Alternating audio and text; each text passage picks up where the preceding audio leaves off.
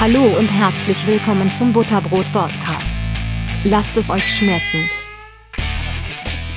Wir starten jetzt rein in den Podcast. Genau, also einen wunderschönen guten Montag euch allen zusammen. Ich sitze heute zusammen mit dem Josef, ähm, einem Bankkaufmann. Und der Josef äh, hat seine Bankkaufmann-Lehre vor ziemlich genau zehn Jahren abgeschlossen und hat äh, danach aber nicht aufgehört, sondern hat sämtliche Weiterbildungen gemacht, heißt äh, einen Fachwirt drangehängt, den er 2016 abgeschlossen hat, hat äh, nach drei Jahren letztes Jahr seinen Betriebswirt abgeschlossen, unfassbar viele unternehmensinterne Weiterbildungen gemacht und ist jetzt inzwischen Individualkundenberater, wie ich lernen, äh, wie ich lernen durfte, dass sich das nennt. Genau, und wir sprechen heute einfach über den Ausbildungsberuf des Bankkaufmanns, beziehungsweise was das Bankwesen einfach heutzutage alles mit sich bringt. Servus Böb, Servus Josef. Ja, hallo liebe Zuhörer, lieber Max, danke. äh, Gott sei Dank darf ich jetzt am Anfang schon klug scheißen. Also wir haben ja eh ausgemacht gehabt zur Podcast-Regeln, man, man, gibt das Alter nicht an, tatsächlich, aber so alt hätte es mich nicht machen müssen. Also ich habe äh, 2012 erst angefangen mit der Lehre. Also ah, okay, wir sind sorry. Heute, ja, passt schon. Äh, aber wir haben ja gesagt, das Alter sagen wir nicht, aber älter muss mich nicht machen. Okay,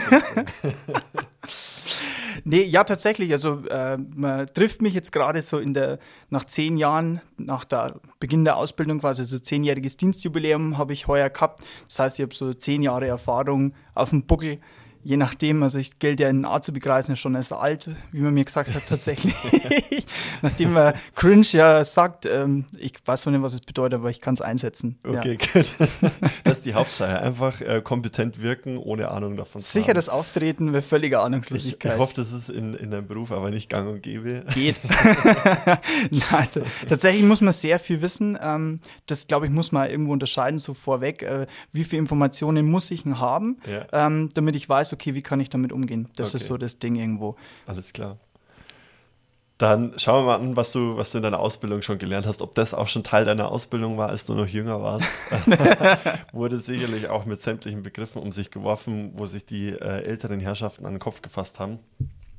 Aber mal weg von den, von den Begriffen hin zu, ähm, zu deiner Ausbildung tatsächlich an sich. Also du hast 2012 gestartet mit der Ausbildung. Genau. Also das ist das, was du jetzt erzählst, ist sozusagen zehn Jahre alt, aber du bist ja nicht nur in, in deiner Funktion als Individualkundenberater tätig, sondern bist ja auch für die Azubis ähm, zuständig, oder? Genau, richtig. Also ich habe jetzt, ähm, das nennt sich Azubi-Betreuer bei uns im Betrieb. Ähm, mhm. Es ist so gelöst, dass man, also ich bin in einer Filiale ganz normal, also heißt, wenn man in die Bank reingeht, sieht man mich auch ganz normal. Also okay. ich bin nicht versteckt oder sonstiges.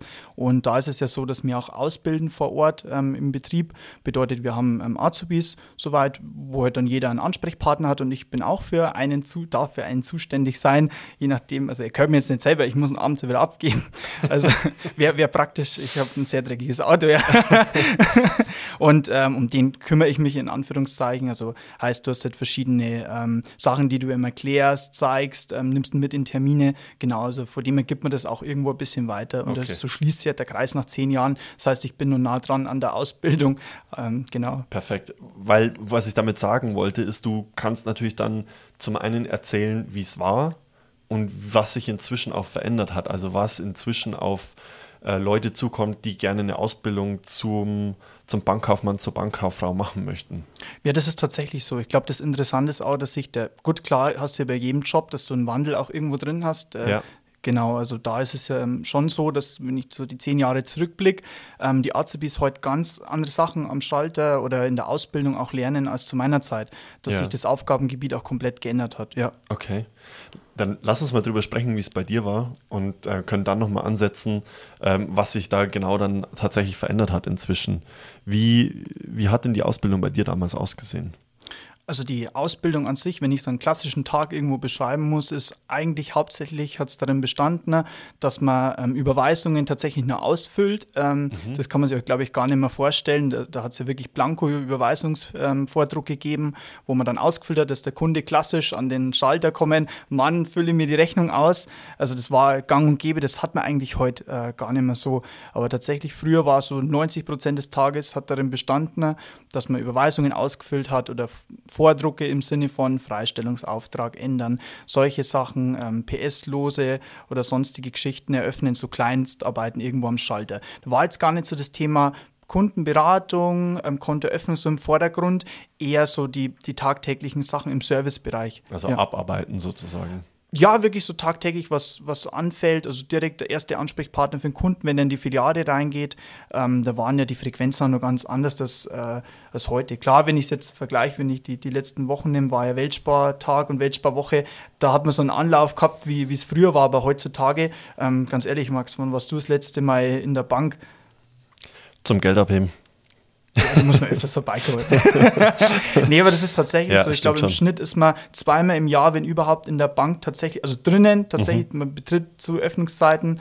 Ähm, weil meistens, wenn ich jetzt uns beide Jugendliche nehme, kurz vor der Disco, ne, heben wir nochmal schnell ein 20 ab. Aber ja. ja, nee, tatsächlich ist es ganz anders geworden. Du kommst, wenn dann wirklich noch mit einem Anliegen, ähm, und da hast du auch meistens einen Termin, also dieses Spontane hast du auch gar nicht mehr. Klar, okay. es gibt schon noch die Kunden, die tatsächlich dann auch vor Ort sind und ähm, jeden Tag nur mit der Überweisung kommen, weil das einfach Tradition auch ist bei denen.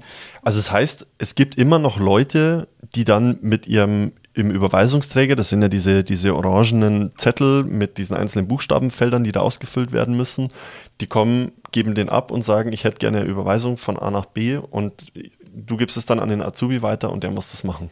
Das gibt es nach wie vor, klar. Also man kommt an den Schalter ähm, und gibt die ganz normal ab oder wirft den Briefkasten. Das gibt es nach wie vor. Ja, das hat sich nicht gewandelt. Wird zwar weniger, okay. klar, aber so, wie gesagt, zur Hauptzeit war eigentlich bei mir in der Ausbildung das Ausfüllen, kleine Gespräche führen, das war so das Hauptding ähm, mhm. in der mhm. Ausbildung, klar. Okay. Und jetzt haben wir über den Praxisteil sozusagen gesprochen, also das, was du praktisch angewandt hast oder praktisch umgesetzt mhm. hast in deinem Betrieb. Was war denn in der Berufsschule? Also was, was waren da so die, die Hauptthemen, die, die da drankommen, die dich vielleicht auch gechallenged haben besonders? Ähm, also in der Berufsschule ist es so, dass du verschiedene Felder auch gehabt hast, die sich dann auch mit deinem tagtäglichen Doing ähm, auch irgendwo geschnitten haben. Das heißt, du hast äh, das so das klassische Bankwesen gehabt, also ähm, Geld- und Vermögensanlage hat sich das damals ähm, geschimpft, war dann alles von Sparbücher bis hin zu ähm, Aktien, bis hin zu Fonds oder sonstige Anlagen, Riester. Ähm, genauso, das hast du halt alles gelernt in der reinen Theorie. Genau, und das hat sich dann auch immer wieder geschnitten mit dem, was du in der Praxis auch gemacht hast. Genau, das ist so das eine. Dann das klassische Kreditwesen, wo du alles gefunden hast, von was ist eine Grundschuld bis hin zu was ist äh, eine Wahl. Genauso das war so der Bereich. Dann hattest du auch äh, breite Wirtschaftsthemen, die ja jeder irgendwo gehabt hat. Also Wieso, ähm, glaube ich, hat es, ist doch zehn Jahre sehr lang her, ähm, Wieso, wo du allgemeine Wirtschaftslehre, wo du dann ein bisschen äh, Gefühl gehabt hast, was passiert in der Welt draußen, wie funktioniert der Bundestag, solche Sachen. Aha. Genau, also allgemein ein bisschen, wie, dass du auch ein Gefühl hast, was passiert denn gesamtwirtschaftlich, das magische Viereck, die ganzen Sachen, die man irgendwoher noch kennt. Genau. Was, ist, was ist das magische Viereck? Das magische Viereck, Max, gut, dass du fragst. was, muss, was muss, also das ist ja so aus der, aus der Volkswirtschaft auch raus. Ähm, du kannst ja als Staat oder als, als ähm, ja, als Land hast du immer gewisse vier Ziele, ähm, wo du sagst, du möchtest 2% ähm, also Preissteigerung haben, sprich 2% Inflation sollten ja normal sein und keine 10% Inflation. Mhm. Ähm, genau. So wie wir es jetzt haben. Richtig, genau. Ähm, dann hast du das, das Thema, der Import-Export soll ja ähm, sich die Waage halten in dem Wirtschaftsbild. Genau, die Arbeitslosenquote soll ja irgendwo bei 2% sein. Also es soll ja alles in, also dieses magische Viereck sagt ja aus, du schaffst es eigentlich nie, ähm, jedes Ziel gleich also zu erfüllen. Also alle vier Ziele sind auf einmal erfüllt. Das schaffst ja du auch gar nicht. Genau, das ist so, dass du es gesamtwirtschaftlich ähm, den Zusammenhang auch äh, hast und das in die Gespräche auch mit aufführen kannst. Dadurch brauchst du so grundlegende Sachen. Genauso wie, wie kommt ein volkswirtschaftlich, was hängt damit zusammen? Und das brauchst du schon für dein tagtägliches Doing, sage ich mal. Gerade wenn wir über Fonds oder sonstiges sprechen im Beruf, musst du auch verstehen, warum passiert jetzt sowas und warum ist das und das wichtig. Genau. Ah, also das heißt, du, dir wird dann schon vermittelt in der Ausbildung, wie so gesamtwirtschaftliche Zusammenhänge überhaupt entstehen oder bestehen. Klar, richtig. Die brauchst du auch, weil, um ja. zu verstehen oder auch zum Erklären dem Kunden, warum haben wir jetzt halt 0,0% äh, auf dem Tagesgeldkonto oder warum haben wir jetzt halt plötzlich wieder ähm, 3% Darlehenszins. Das musst du ja auch irgendwo erklären können und verstehen, warum ist das so. Ähm, was macht die EZB? Machen die das aus Jux und Dollerei, dass jetzt einen Zinssatz anheben? Genau, das hat ja alles immer einen Hintergrund. Also die Leute denken sich ja was dabei, wenn ja. sie das machen. Und um das zu verstehen, finde ich, ist es, brauchst du auch diesen Teil in der Ausbildung. Ja. Voll gut. Hätte ich vorher nicht gedacht, dass, dass man, also dass es da auch so eine, ein, wie soll man sagen, ja, dieses Viereck eben gibt, dass das einen, einen Rahmen gibt und, und auch so eine Struktur vorgibt, wie diese Zusammenhänge dann vielleicht auch sind. Also ich dachte, oder ich für mich, wenn ich mich mit Finanzprodukten privat auseinandersetze, dann bist du einfach gezwungen dazu, die Nachrichten zu verfolgen, mhm. weil jede Meldung irgendwie, ähm, gerade in der, in der, ähm, in dieser schnelllebigen Zeit, in der wir gerade leben, jede Nachricht hat von jetzt auf gleich eine Auswirkung auf den Finanzmarkt. Es ist super crazy. Ähm, und ich dachte immer, ja, man muss sich halt up to date halten, aber voll geil, dass es da auch Systeme gibt, auf die man sich verlassen kann und dann einfach auch wirklich was ein Tool sozusagen mit an die Hand bekommt. Ja, gut, also das magische Viereck ähm, ist ja jetzt nichts, was man sich in der Bank im Bankwesen ausdacht hat, sondern das ist ja so ganz einfachste Grundlage Volkswirtschaft. Ich glaube, das hatte ich sogar auch in BWR in der Schule, meine ich. Okay. Also da, da kam das tatsächlich, also das ist jetzt nichts, was wir uns als Banken ausdacht haben, wir gedacht haben, wir sind ein schlauer als die Regierung, sondern ähm, das ist so diese Grundlage. Mit dem kannst du aber sehr schnell etwas verstehen und so Grundlagen, das ist jetzt ein Beispiel von vielen, ähm, kriegst du ein bisschen mit an die Hand in der allgemeinen Wirtschaftslehre. Genau. Ähm, ansonsten hat man auch klassische Fächer wie ähm, Religion oder Deutsch hat man ähm, auch mit dabei nochmal. Genau so hat es halt eben ausgeschaut, ja. Ja, okay. Mathematik wäre jetzt meine allererste Wahl gewesen, wenn ich sagen müsste, das sind die Fächer, die in einem Bankwesen wichtig sind oder auch vorkommen überhaupt. Ja, also Mathematik. Mathematik. Mathematik. ähm, ja, also Mathematik, ich, ich muss jetzt bloß lachen. Ich, also ich, ich, ich löse jetzt eins mehr auf, ja. Und ich hoffe, ihr, ihr liebe Hörer, ihr kippt es mir jetzt vom Stuhl, aber ich glaube, Mathe ist gar nicht so wichtig im Leben, wie man es vermittelt kriegt. Pause, Pause, Pause. Nee, ist tatsächlich so. Also ich hatte jetzt kann ich es ja sagen, ich bin, ich bin jetzt zehn Jahre auf dem Buckel, ähm, von dem her so schnell kann man mich nicht kündigen, aber ich hatte Mathe in Vierer. ja, wirklich. Also okay. in der Schule oder in der Ausbildung? In der Schule. Mhm. Ja, in, in, der Ausbildung hat man es, also Gott sei Dank nicht mehr Parabeln oder Tangens, Kokosnuss, Cos Cosinus, mhm. genau sowas. Ähm, das hat man dann zum Glück nicht mehr. Klar, du brauchst schon, du solltest äh, Zinssatz berechnen können und die, die Sachen schon, dass du sagst, so ein bisschen mal rechnen oder Dreisatz, so die einfachsten Sachen schon, aber jetzt nicht diese höchst komplizierten, wie rechne ich irgendwo ein Quader aus oder sonstiges. Okay. Also eher die Basics brauchst du halt. Alles das, was du so ein bisschen in BWR lernst, so als Grundverständnis, das schon, aber Mathematik hast du nicht mehr, ähm, brauchst du fast gar nicht mehr. Also brauchst keine Statistiken oder irgendwelche Wahrscheinlichkeitsrechnungen ausrechnen. Wirklich nur das klassische, ähm, ja, was du halt zu Kopfrechnen oder sonstige Sachen. Wobei ich, ich würde behaupten, 90 Prozent, der, der sich einfach schwer mit dem Kopf rechnet. Das ja. ist doch einfach so, wenn du aus der Schule draußen bist, wann rechnest du mal noch im Kopf? Also dann nehmen viele schnell einen Taschenrechner. Ist doch so. Man Total. ist doch faul worden, ja. ja. Man hat das Handy in der Hand.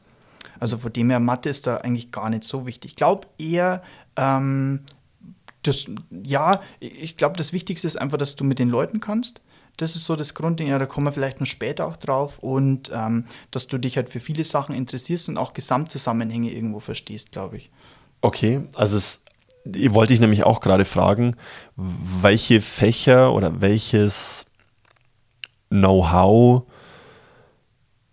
welche Kompetenzen am Ende des Tages wichtig sind, die man mitbringen sollte, um in der Bankenlehre oder im Bankwesen als Bankkaufmann, Bankkauffrau dann auch erfolgreich zu sein ich glaube, das ist viel von einem selber abhängig. Ich glaube, so Teil Persönlichkeit, dass du auch mit den Leuten kannst, dass du, ähm, ja, du hast ja viel mit Menschen zu tun. Das, das ist einfach so. Auch wenn vieles digital läuft, im Endeffekt hast du ja immer mit der Menschen dir gegenüber zu tun. Und der hat meistens irgendein Anliegen, wo du dich dann drum kümmern sollst. Also sei es jetzt von einer ähm, Erbschaft, Erb, also Nachlassbearbeitung, da musst du ja schon dem entgegenkommen und dann auch ein bisschen Verständnis zeigen, ähm, Beileid aussprechen oder sonstiges. Dann, wenn du jemanden hast, der äh, ja, der Kind gekriegt hat und sagt, ich möchte jetzt einfach mal was wegsparen. Klar, dann musst du auch ein bisschen Empathie auch zeigen und äh, dich erfreuen dafür. Und es ist schon so, dass man zu den Kunden eine gewisse ähm, Beziehung entwickelt. Ähm, die, die, die merken sich viele Sachen. Das ist sehr lustig, weil ähm, ich esse zum Beispiel Mittag immer einen Apfel. Also ich, ich habe nie irgendwas groß dabei, immer nur einen Apfel. Und es gibt echt Kunden, die melden sich dann mal, rufen über Mittag an, wegen der Brief kommen ist oder sonstiges. Und dann rufe ich zurück, haha, hast du jetzt deinen Apfel aufgegessen? Weißt also du, du hast du entwickelst ist da wirklich die so. wissen das, Ja, die merken sich sowas. Die haben auch Interesse dran, ähm, so den Austausch zu haben. Und darum finde ich, das Wichtigste ist, dass du im Endeffekt mit Menschen kannst. Das ist das größte Gut. Weil den Rest kannst du, glaube ich, alles erlernen. Ähm, klar, du solltest schon äh, Interesse für Zahlen, für Zusammenhänge, für, ähm, ja, für Finanzen, auch für das, für, gerade für das Thema Anlage, Altersvorsorge, sollst du ein bisschen ein Gefühl dafür haben oder auch dich interessieren. Klar, der Nachteil ist, das kriegst du ja gar nicht in der Schule mit, ähm, wie öffentliche ein Konto oder sonstiges. Du weißt zwar, wie du einen Aufsatz oder Erörterung schreiben kannst, aber du weißt nicht, was ist ein Konto, was ist Online-Banking. Das kriegst du alles gar nicht gelernt und da weißt du so tiefgreifend. Also viele Sachen, die man jetzt lernt, ähm, hast du in der Schule gar nicht wirklich. Also drum glaube ich, was muss man mitbringen? Ähm, Interesse am Menschen, das schon. Auch ein bisschen Feeling, wie gehe ich mit Menschen um. Und ähm, ja, BWR hat, glaube ich, schon gut getan, dass du das hast. Und ähm, Wirtschaft hat es bei mir geheißen, ja. Du, du bist auf die Realschule gegangen, gell? Genau. Okay, also bei BWR ähm, habe ich zum Beispiel im Gimmi überhaupt nicht gehabt. Also es war dann, Gummifritzen. ja, ohne Scheiß, auch, Ja. also auch dieses magische Viereck zum Beispiel, also entweder ich habe nicht gescheit aufpasst oder es ist einfach nicht hängen geblieben ähm, oder wir haben es halt einfach nicht gelernt. Ähm, also ich glaube, wir haben es nicht gelernt. Ich müsste nochmal nachgucken, aber ich glaube, wir haben es nicht gelernt. Und das ist, glaube ich, auch schon ein krasser Unterschied zwischen, zwischen Gymnasium und Realschule. Du bist halt da einfach nochmal näher am, am Berufsleben oder am, ja, am Berufsleben, an der Praxis im Endeffekt dran. Deshalb, ja, vielleicht heißt deshalb auch Real. Äh, Schule, weil es an der Realität das ist richtig deep. Was wir heute alles aufdecken, ist der Mystery Podcast. mit Genau. Max.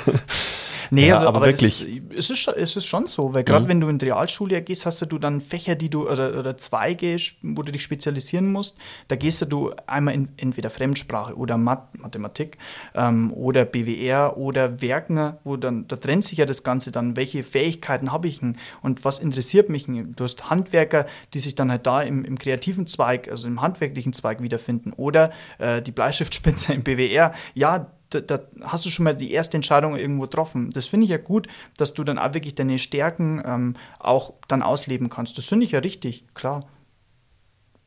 Ja, macht zu 100% f- Sinn für mich. Also ich verstehe diesen, diesen Personali oder diesen Persönlichkeitsaspekt, verstehe ich zu 100%. Und klar, den Rest lernst du dann in der Ausbildung selbst. Das ist ja in jedem Beruf so, wenn du mit der Realschule fertig bist, kannst du auch nicht, so wie wir es mit dem Simon letztens hatten, maurern, du weißt nicht, wie du Kabel ziehst und ähm, Schlitze haust und so weiter und so fort. Das lernst du auch im Handwerk und genauso lernst du dein Handwerk im Bankwesen genauso in der, in der Ausbildung. Dafür gibt es die ja. Ähm, jetzt haben wir drüber gesprochen, du hast in deiner Ausbildung ganz, ganz viel Überweisungen ähm, etc. gemacht.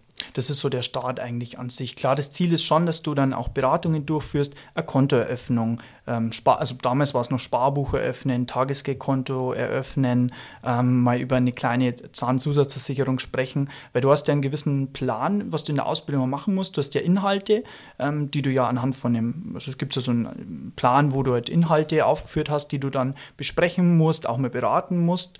Ähm, so ist das halt konzeptionell geregelt und die, da kommst du halt immerhin, je länger du dabei bist, ist ja wie in jedem Beruf, ist ja wie beim Maurer auch. Erst darfst du die Steine tragen und dann darfst du selber setzen und Ja. einmörteln, denke ich mal. Und so ist es ja bei uns dann auch, dass du, je länger du dabei bist, umso eigenständiger arbeitest du, umso interessanter ähm, ist das Ganze. Klar, also früher war es so, du hast ja im ersten, zweiten Lehrjahr die Überweisung ausgefüllt, ähm, Freistellungsaufträge bearbeitet, Kundenanliegen, Online-Banking eingerichtet und dann so ab dem dritten Lehrjahr kommst du dann schon in kleinere Beratungen rein, dass du selber Konten eröffnest ähm, oder im Gesprächen selber mal was ausprobierst. Klar, das macht es ja auch interessant, also es ist komplexer geworden. Wobei der Vorteil ist auch gewesen bei uns in der Ausbildung, dass wir nicht nur fest ähm, an einem Punkt waren. Heißt, wir haben jetzt halt nicht nur den Kundenanliegen gehabt, sondern wir haben auch mal einen Blick in eine Bank reinwerfen können. Wir waren in verschiedene Abteilungen, weil es ist ja so, auch wenn jetzt wir machen wieder magische Enthüllung, ist ja bei der Bank nicht so, dass da die, die, die Bank vor Ort ist, sondern da gibt es ja auch noch Abteilungen hinten dran, die ja, wenn ich heute ein Konto öffne, unterschreibe ich ja immer einen Vertrag und der geht ja auch irgendwo weiter. Der landet ja nicht dann einfach auf der Ablage im Schreibtisch und der wird irgendwann einsortiert, sondern da gibt es ja Kollegen, die im Hintergrund auch die bearbeiten, die diese Konten auch prüfen und solche Sachen. Genau. Und da hast du dann wirklich in der Ausbildung hatten wir damals ähm, so Experteneinsätze, wo wir dann auch mal in die Abteilung gekommen sind, in die Kreditabteilung, wo du dann auch mal Zeit kriegst, wie wird der Darlehen angelegt. Also äh, Darlehenskonto wird erfasst bei uns im System, Sicherheiten, weil klar, ich gebe dir nicht einfach Geld, weil du so lustig bist, mhm. sondern weil du ja auch eine gewisse Sicherstellung hast. Meistens beim Hauskauf ist ja da Grundschuld aufs Haus gezogen und die wird dann eingetragen, Korrespondenz mit dem Notar, sonstige Sachen. Da bist du in der Kreditabteilung, dann bist du mal in einer Abwicklungsabteilung, wo du auch siehst, okay, jemand, der einen Kredit nicht mehr bezahlen kann, wie geht man mit so jemandem vor? Also sprich, man, man saniert den oder hilft dem ein bisschen auf die Füße, strukturiert das Darlehen um, Pfändungsbearbeitung, da gibt es eine Abteilung. Dann hast du wieder eine Abteilung, ähm, wo Personal gibt es ja auch. Ähm, was, was ist da so geboten? Also ganz verschiedene Abteilungen, Immobilienabteilung, Wertpapierabteilung. Also da hast du überall so ein bisschen einen Riecher dafür, was passiert im Hintergrund. Klar, das hilft dir auch, dass der Denken breiter wird, aber es kann ja auch sein, dass du vielleicht gar nicht so ähm, Interesse zeigst dann in der Ausbildung, am, ich bleibe am Kunden, sondern ich bin eher der Spezialist für Immobilien oder ich bin der Spezialist für Nachbearbeitung von Konten. Und das ist halt der Vorteil, dass du da irgendwo äh, das Grundhandwerk lernst und dich dann auch spezialisieren kannst. Jetzt hast du gesagt, das war bei euch damals so. Ja. Ist es immer noch so? Das ist immer noch so, klar. Okay. Da, dadurch, dass ähm, meine Bank ein bisschen gewachsen ist, ähm, ist es so, dass wir mehrere Abteilungen haben, sind auch mehrere Leute, sprich auch mehr Azubis glaube, du hast dann in der Ausbildung zwei, drei so Experteneinsätze, wo du dann bewusst dir die Abteilungen raussuchst. Aber früher war das eigentlich Pflicht, dass du sechs Wochen Kreditabteilung warst und da warst du halt dann. Und da hast du dann wirklich auch ein Gefühl gekriegt, ähm, hat natürlich auch fürs Unternehmen auch Vorteile gehabt, weil du hast, du hast dich verknüpft mit den Leuten, du weißt, wer da arbeitet und hast eine andere Bindung dann auch zum mhm. Unternehmen. Ja, das stimmt. Netzwerken ist einfach immer noch ultra wichtig und äh, wird wahrscheinlich aus meiner Sicht immer noch wichtiger werden. Aber cool, also es hört sich für mich so an, als würdest du so einen Grundstock mitbekommen und von diesem Grundstock aus kannst du dann so Mini-Praktika machen mhm. im Unternehmen, um einfach nochmal woanders reinzuschnuppern, weil ich gehe davon aus, ähm, du kannst dich dann nach deiner Ausbildung natürlich dann auch in die einzelnen Bereiche hin entwickeln, weil die brauchen natürlich auch wieder Personalnachschub irgendwann. Ähm, okay. Cool. Ähm, was ist inzwischen anders als früher? Also was ist an der Ausbildung, wie sie jetzt ist, neu dazugekommen und was ist weggefallen?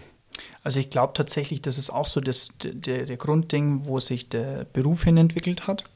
Ähm, ist, mein Tagesablauf schaut ja immer ein bisschen anders aus als früher. Also wenn ich heute einen, einen Bankberater nehme, arbeitet er anders als früher. Weil klar, wir haben vorher Überweisung gesprochen. Ich glaube, heute, wenn ich an Schalter schaue, ich bin nicht mehr so oft, klar, ein, zweimal hilft man schon aus, äh, ist da recht verloren, wenn man weg ist von der Praxis, aber da kommt wenig mit Überweisung. Es kommt zwar noch ähm, ein, zweimal, aber du hast schon viele Anliegen im Sinne von Online-Banking, Rückfrage zu den Konten, also es wird eher spezifischer ähm, weil alles viel automatisierter läuft, aber die, die meisten Sachen sind schon Online-Banking-Karten, die gesperrt werden, Freistellungsaufträge, das ist schon so. Also dahin hat sich das Bild entwickelt. Du hast ja auch nicht mehr so wie, wie vor zehn Jahren, dass du sagst, ja, ich möchte heute mal sparen, da ist die Lösung Tagesgeldkonto oder sonstiges, sondern du hast ja viel komplexere Themen mittlerweile. Wir sprechen ja mittlerweile über Fonds, ähm, über Sparpläne, über Altersvorsorge. Das ist ja alles viel spezifischer worden. Klar, ähm, natürlich Zinsniveau hat dahin geführt, dass sich das ähm, Geschäft so entwickelt hat, weil was bist denn bei 10% ähm, Inflation mit einem Sparbrief mit 0,0%, also so wie es vor ein, zwei Jahren noch war, ist jetzt auch nicht die Lösung dafür. Und darum werden die Inhalte auch ähm, einfach anders. Da. Das ist tatsächlich so. Also ich glaube, heute eine Ausbildung mh, mm, ist dadurch, dass der Beruf sich auch gewandelt hat, dass du eher über Anlagethemen, über Altersvorsorgethemen sprichst. Geht auch die Ausbildung dahin? Also wir hatten ja 2020 eine Änderung in der Ausbildungsordnung, wo du dann diese, diese Ausbildung eher praktischer gemacht hast. Also du bist wirklich in den Beratungsthemen auch drin, die Inhalte sind auch Altersvorsorge, die sind ähm, Sparen und Anlegen, die sind auch ähm, teilweise Versicherungen, also das ist ja auch so ein Thema, wir sind ja all Finanzpartner irgendwo, ist ja jede Bank ähm, auch, dass sie mehrere Sparten ja auch abdeckt, weil die Bedürfnisse anders geworden sind. Genau. Und so hat sich die ähm, Ausbildung dann entwickelt. Mhm. Also Versicherungen ist jetzt tatsächlich lustigerweise so ein Punkt, den habe ich gar nicht auf dem Schirm gehabt. Also für mich war ähm, Bankkaufmann, Bankkauffrau war für mich einfach immer ähm, Fonds macht für mich zu 100% Sinn, gerade diese ganzen ähm, ETF-Sparpläne und so weiter und so fort, die gerade durch die Decke gehen, ähm, auch Aktien, Optionen und so weiter und so fort, also diese, diese ganzen Finanzprodukte, die man so kennt, die man auch mit einem Investmentbanker vielleicht verbinden würde, das war das, was ich mit einem Bankkaufmann verbunden habe. Weniger tatsächlich Lebensversicherungen, du hast vorhin von Zahnzusatzversicherung und so weiter gesprochen, aber wenn man sich mal auf der Zunge zergehen lässt, geht es ja da auch um finanzielle Sicherheit, weil es, du sicherst ja einen Extremfall am Ende des Tages ab. Und wenn es dann irgendwie heißt, du brauchst ein komplett neues Gebiss und deine Krankenversicherung bezahlst dir nicht oder du musst so und so viel dazu bezahlen und du bist dann, kannst dann Privatinsolvenz anwenden, anmelden deshalb, dann wäre es vielleicht gut gewesen, jemanden zu haben, der sich mit diesen Finanzprodukten auskennt, der auch einen Bezug dazu zu dir als Person hat. Da bist du wieder bei der Persönlichkeit, jemanden, der weiß, du isst äh, jeden Tag einen Apfel oder du isst super viele Süßigkeiten und hast vielleicht Probleme dann mit den Zähnen früher oder später und du weißt ganz genau, der gibt es vielleicht nicht auf und ähm, würdest ihm dann äh, empfehlen, sowas zu nehmen zum Beispiel. Also es ist jetzt keine Empfehlung von mir, aber es ist einfach mal so als Beispiel, damit man sich es vielleicht besser vorstellen kann, weil das einfach ein Thema ist, das mir, mir so gar nicht bewusst war. Also ich finde es krass, wie sehr dich das äh, magische Viereck getriggert hat, dass du jetzt immer anfängst, Gesamtzusammenhänge zu sehen, aber das ist in dem Fall äh, tatsächlich richtig. Ähm, das stimmt schon, dass du einfach mehr Anliegen hast. Klar, früher war das einfach nur, du hast ja der Geld angelegt, da ist halt jemand kommen, also vor 20 Jahren und gesagt, ja, ich mag 20.000 anlegen. Dann hat man gesagt, ja, wie lang? Drei Jahre, ja, Zins 3%, na, machen wir vier, okay. So war halt früher ein normales Beratungsgespräch, weil mhm. einfach die Anliegen auch nicht so viele waren. Jetzt hat sich das einfach gewandelt. Die Anliegen sind von den, von den Kundenseiten her anders geworden. Also du hast, wenn du es so runterbrechen möchtest, hast du ungefähr eine Handvoll Anliegen. Das fängt an bei Service, sprich alles, was rund ums Konto, Kredite, ähm, Karten, also sei es Kreditkarte oder sonstige Karten, Online-Banking findet sich da wieder. Dann hast du ja auch das Thema ähm, Absicherung, weil Konto ist so die Basis, das brauchst du, dass du halt flüssig bist und auch arbeiten kannst. Kredit, damit du auch flüssig bleibst. Ähm, dann kommt so die Stufe Absicherung, weil was will ich über Geldanlage sprechen, wenn ich äh, überhaupt mein, mein Standard nicht abgesichert hat, heißt Einkommen, sonstiges. Es gibt ja verschiedene Möglichkeiten, was passieren kann. Eine Situation, die gestern passiert ist, dass ich heute ähm, einen finanziellen Bedarf habe und dann bringt mir mein Gespartes auch nichts, weil das dann weg ist. Heißt, das ist so die nächste Stufe. Sobald das abgesichert ist, kann ich mir über das Thema Altersvorsorge Gedanken machen. Ähm, weil das gehört auch mit dazu. Ich denke, wir beide, wie wir hier sitzen, wir haben zwar nicht mehr so lange zur Rente. die paar naja, Jahre, die, oh, also. die orgeln wir jetzt ja noch runter auf einer Arschbacke, ja. Aber ähm, nee, da müssen wir uns ja auch Gedanken machen. Ja. Das sind ja auch Probleme, die irgendwo auf uns zukommen. Und da muss ich mich ja, klar, ich muss den Kunden sensibilisieren auf das Thema. Man weiß es zwar, man kriegt es in der Schule schon ein bisschen mit und so und im Betrieb ja auch. Die bieten das ja teilweise an, dass sie ähm, zusätzliche Betriebskassen haben oder irgendwas, weil das Thema gegeben ist. Ja, darauf kann man sich einfach nicht verlassen. Darum gehört es auch mit dazu. Und dann hast du ja das Thema Anlage ob das jetzt eine kurzzeitige Anlage ist oder langfristige Anlage. Das sind so die Grundbedürfnisse, die man irgendwo haben kann und die man dann irgendwo verbinden muss. Und das hat die letzten zehn Jahre schon zugenommen, dass all diese Themen ähm, immer von einer Person bespielt werden. Das bedeutet, ich als Ansprechpartner für meinen Kunden in allen Lagen irgendwo, wie es immer so plakativ heißt in der Währung. Aber es ist schon so, klar, wenn die Gesellschaft sich auch hinentwickelt, dass man sich weniger mit Sachen informieren möchte oder sich lang aufhalten möchte, weil die, die Themen einfach auch komplexer werden. Und da möchte ich einfach jemanden an der Seite haben, der mir einfach dann auch sagt, okay, hey, du hast das und das Anliegen, das und das wäre die Lösung dafür oder nee, das ist vielleicht eine andere Lösung für dich besser oder sonstiges. Ich glaube schon, dass der Aufwand dann einfach höher ist, wenn man mal da ist. Man kommt nicht mehr wegen Kleinigkeiten, sondern wenn, dann habe ich ein größeres Anliegen. Und da ist es schon so, dass man halt jemanden haben möchte, dem man auch vertrauen kann, ähm, der einem auch dann wirklich einmal sagt, du, ganz ehrlich, das macht hier keinen Sinn für dich. Klar, es ist zwar gut, dass du es gehört hast, aber ich glaube jetzt nicht, dass du eine Bulldog-Versicherung brauchst, wenn du keinen Bulldog hast, beispielsweise. Ja. So in der Richtung als Beispiel. ja. ja macht, macht für mich zu 100% Sinn und auch das, was du sagst, mit ähm, die, die Informationswelt ist, ist viel komplexer geworden. Ähm, informier dich einfach mal, also als ich angefangen habe, mich zu Finanzthemen zu informieren, hat sich eine ganz neue Welt für mich eröffnet. Also da alleine, alleine, wenn du sagst, okay, ich will jetzt Aktien kaufen, da musst du erstmal unfassbar viele Nachrichten lesen, auch da wieder Gesamtzusammenhänge verstehen um zu wissen, was hängt denn da alles mit dran, um einigermaßen verstehen zu können, wie sich so ein, so ein Kurs entwickeln könnte. Also so ein bisschen Glaskugel lesen gehört da mit dazu, wenn man da ein Faible dafür hat. Und deshalb sichert man sich ja auch ab, dass man sagt, es ist immer noch dein Risiko, es kann immer sein, dass alles weg ist. Und deshalb glaube ich schon, dass, dass vielleicht der Bankkaufmann, Bankkauffrau nochmal so ein kleines Revival vielleicht sogar erleben kann, weil es einfach so unfassbar komplex geworden ist. Also ich glaube, Gefühl hat so einen so so ein Abschwung gegeben mit den Direktbanken, die gekommen sind. Und ich glaube schon, dass durch die erhöhte Komplexität jetzt der Beruf nochmal an Attraktivität gewinnen kann. Ähm, und auch, auch für Kunden an Attraktivität gewinnen kann, weil diese Komplexität einfach mit dazu kommt, weil einfach so unfassbar viele Faktoren mit einfließen, ähm, die du als Privatperson gar nicht immer auf dem Schirm haben kannst. Du kannst nicht permanent ähm, dich up-to-date mit allen Themen halten, die, die genau diesen Punkt oder die genau die Finanzwirtschaft dann beeinflussen. Jetzt, also ich sage mal, ich kann das noch einigermaßen, aber jetzt lass mich einmal Kind bekommen dann ist der Tag komplett anders strukturiert, dann ist auch dein Fokus woanders. Und dann brauchst du eine Person, zu der du ähm, Vertrauen hast, die sich dann einfach tagtäglich damit auseinandersetzt und sich damit mit diesen Themen auch auskennt.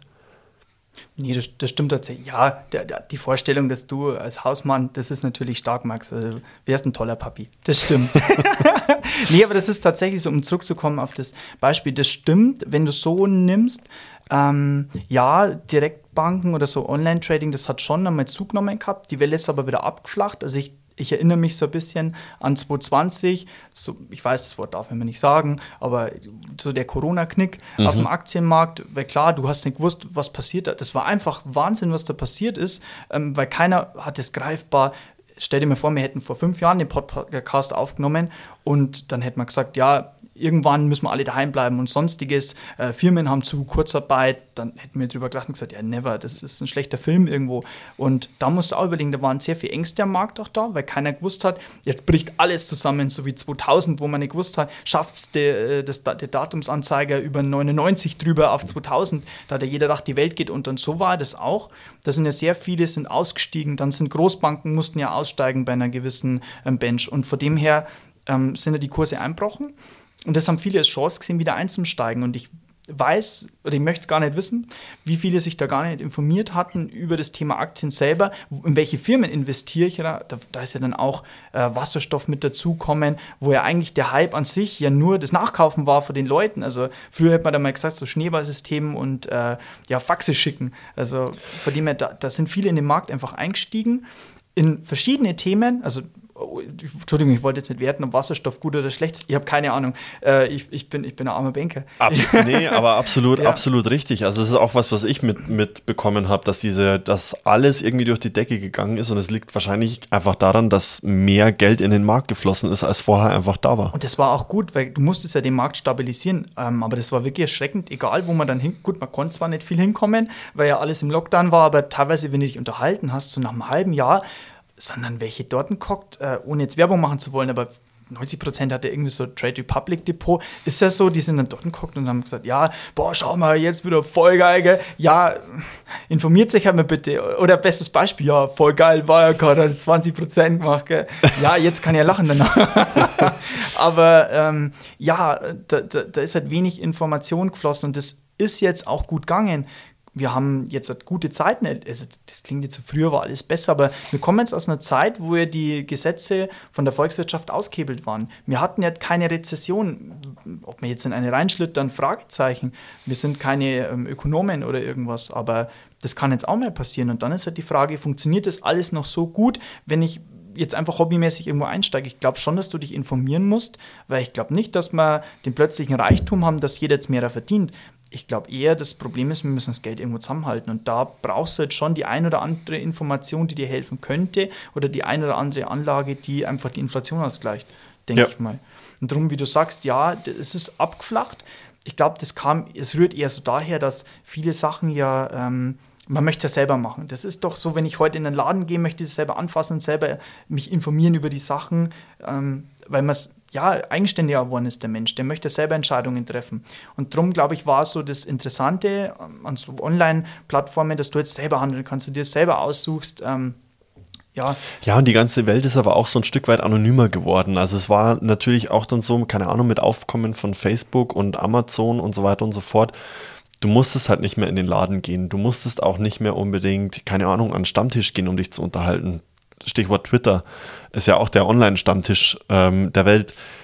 Und es ist anonymer geworden und deshalb was, hast du die Notwendigkeit auch gar nicht gesehen, irgendwie persönliche Gespräche zu führen, so wie wir das jetzt machen, sondern du bist halt dann einfach online gegangen, bist in irgendein Forum gegangen und hast dich dann da versucht, irgendwie zu informieren.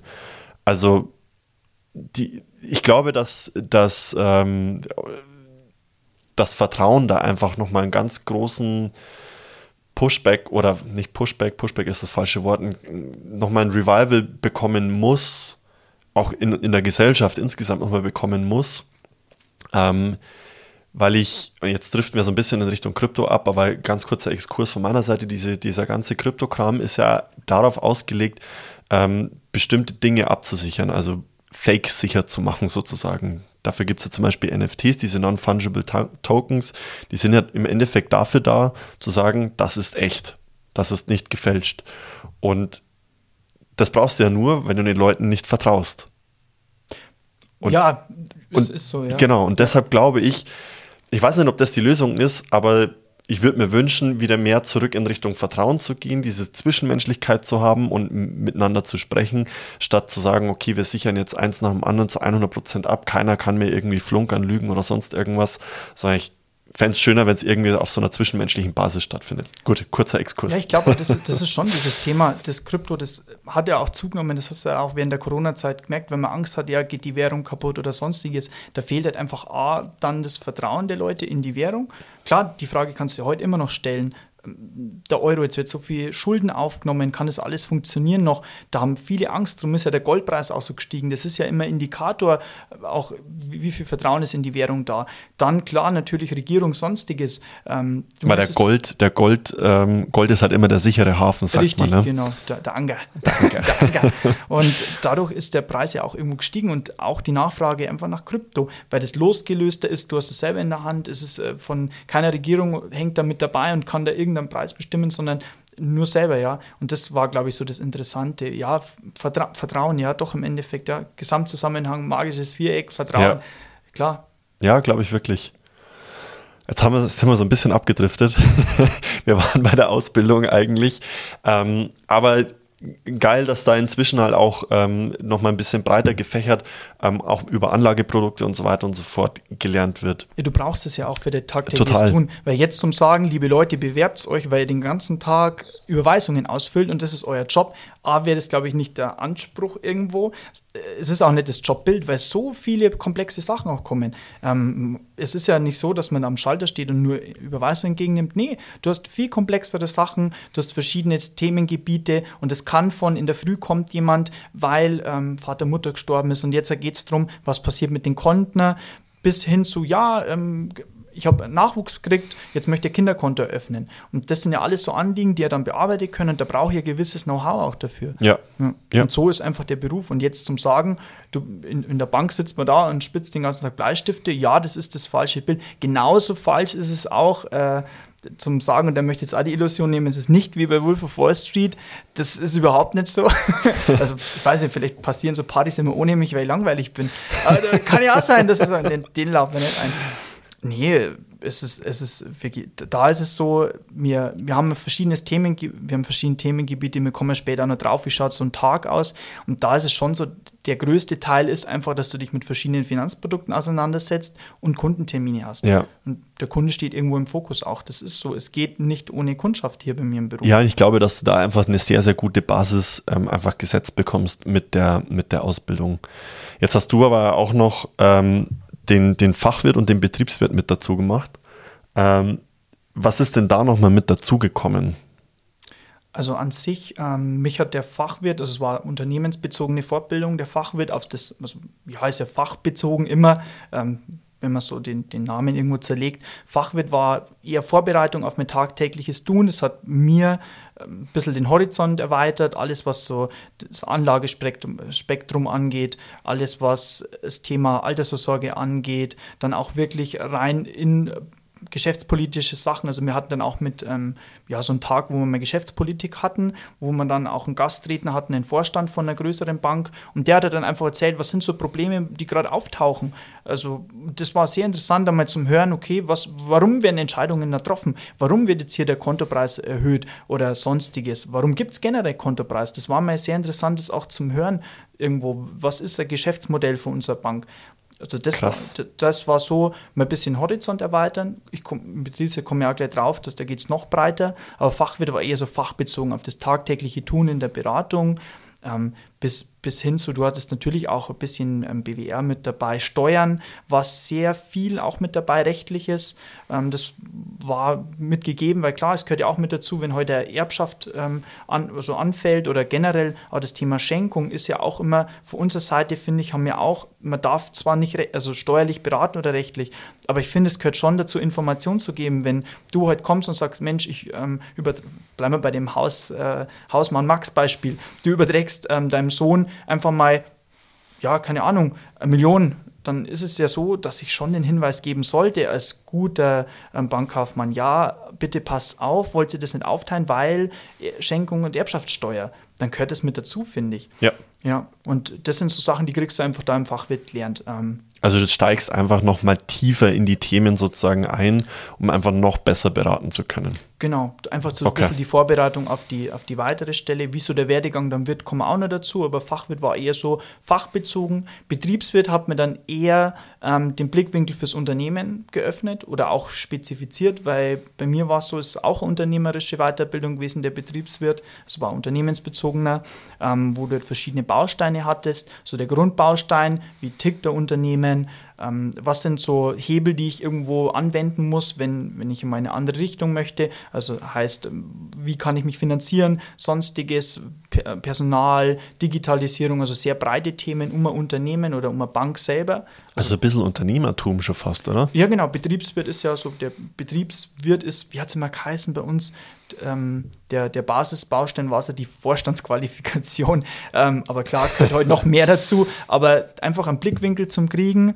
Warum werden im Unternehmen Entscheidungen getroffen? Das, was du im, im Kleinen, im also an einem Tag mal hattest im Fachwirt, hast du am, im Betriebswirt mal einfach, wie lange war es denn? Vier Wochen gehabt, vier, fünf mhm. Wochen, wo du einfach mal über den Tellerrand hinaus auch siehst, dass du ein Planspiel auch gehabt, Planspiel Boss hat es geheißen. Da bist du mal einfach dort geguckt, vier Tage und hast so ein Banksystem auch gehabt, wo du selber Entscheidungen triffst. Ähm, also du bist, also du hast so eine Bankbilanz und dann kannst du sagen, ja, wir nehmen so und so viel Geld jetzt rein für den Kunden, den und den Zinssatz bestimmen. Was hat es denn für einen Impact, wenn ich Entscheidungen treffe? Und dann wurde ausgewertet, wie erfolgreich erfolgreich ist halt eine Bank ähm, oder hat es geklappt mit den Finanzierungen, habe ich vielleicht wen vergessen. Also heißt, wenn ich zum Beispiel mein Bankgeschäft nur aufbaue auf Firmenkunden, dass ich sage, ah, ja, ähm, da kann ich ja viele Millionen generieren, vergesse aber den, den normalen Kunden, dann habe ich ja da auch äh, einen Abgang dann fehlt mir wieder was. Und gerade gibt es ja Institute, die ja einen öffentlichen Auftrag auch haben, den muss ich ja auch irgendwo erfüllen. Also da spielen viele Faktoren zusammen.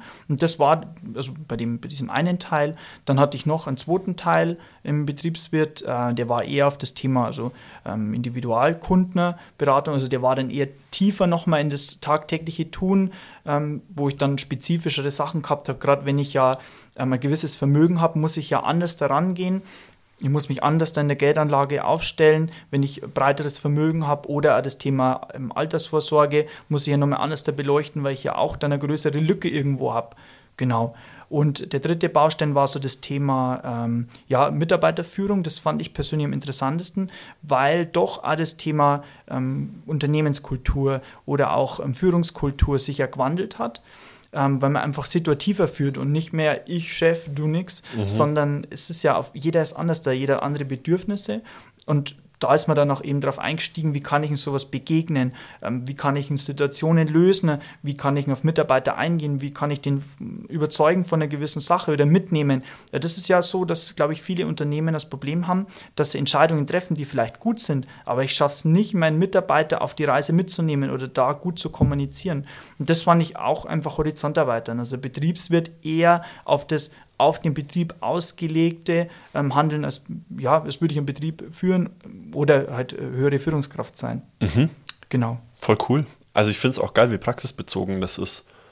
Ähm, und auch das, was du gerade gesagt hast, mit mal so einem Vorstand zu hören, der einem erzählt, warum werden Entscheidungen wie getroffen. Ich persönlich finde das als Mitarbeiter super wichtig, weil es einfach nachvollziehbarer ist. Also es ändert ja nichts an der Entscheidung des Chefs oder des Vorstands, aber einfach, wenn der Mitarbeiter einfach versteht, warum bestimmte Entscheidungen wie getroffen werden, dann bringt es einfach viel mehr Ruhe in den Laden. Und das finde ich mega, finde ich eine coole Idee. Das, das finde ich tatsächlich auch gut. Diese Chance hast du dann wirklich gehabt, mal Fragen zum Stellen. Klar, natürlich draußen, also gerade wenn ihr ein Fachwirt ähm, schaut, da, da war man nur recht jung, da hat man sich jetzt nicht traut zum Fragen, ja, warum wird so oder sowas entschieden? Du bist eher vorsichtiger. Das war dann beim Betriebswirt schon anders. Da hast du anders diskutiert. Da hast du dann auch äh, mehrere Tage gehabt, ähm, wo du dir dem Thema gewidmet hast. Geschäftspolitik, da hast du schon anders gefragt und einen anderen Blickwinkel auch gehabt. Da hattest du äh, mehrere Erfahrungen schon drauf. Ja, das ist tatsächlich so. Und ich finde, da bin ich der festen Überzeugung, dass du gewisse Entscheidungen treffen musst in der heutigen Zeit. Das ist richtig. Ich muss mich weiterentwickeln. Ich muss aber die Leute ja bei der Hand nehmen und einfach dann mitnehmen. Weil klar, das, das wichtigste Gut in einem Unternehmen sind die Mitarbeiter. Das ist, glaube ich, nicht nur Floskel, das ist ja auch so. 100 Prozent. Also kann ich aus dem Recruiting, muss ich fast. nee, aber wirklich kann ich einfach nur bestätigen, wenn du gute Mitarbeiter hast. Das Unternehmen ist die Summe aus der Idee, die du hast als Unternehmen, also der Geschäftsidee, plus die Mitarbeiter, die hinter der Idee stehen und die umsetzen. Hast du das gerade abgelesen? Nee. Das ist ja richtig stark. Das ist so der klassische Recruiter. Du bist uns was wert. Aber, aber wenn die zwei Sachen zusammenpassen, ähm, dann bist dann bist du Macht. Und ähm, deshalb Mitarbeiter absolut, absolut wichtig. Ich glaube, das ist auch das Erfolgsrezept von vielen Startups oder kleinen Unternehmen, dass die halt viel, also du, du hast einen viel familiäreren, famili oh Gottes Willen, familiäreren Bezug ja. und äh, dadurch identifizierst du dich ja anders dann mit dem Unternehmen. Und das ist, glaube ich, so der, der Vorteil, warum äh, das Stimmungsbild in einem kleinen Unternehmen immer besser ist, weil du es eher schaffst, Leute mitzunehmen. Du kannst da mehr in die Mannschaft da reinhören, glaube ich. Ja. Absolut zu 100 Prozent. Ähm, jetzt haben wir über Fachwirt und äh, Betriebswirt gesprochen. Wie, wie war denn dein, dein Werdegang? Also, was hat dir das jetzt am Ende des Tages gebracht und wo kann ich das Ganze noch hinführen? Das ist eine sehr gute Frage. Warum macht man sowas? Gell? ich glaube, so denken sich ja viele, die irgendwie studieren: Ja, oh fuck, jetzt muss ich echt immer was arbeiten. Darf man fuck in einem Podcast sagen? Ja. Ah, ja, fuck. das, ist, das ist 21. Jahrhundert, das ist so verrückt.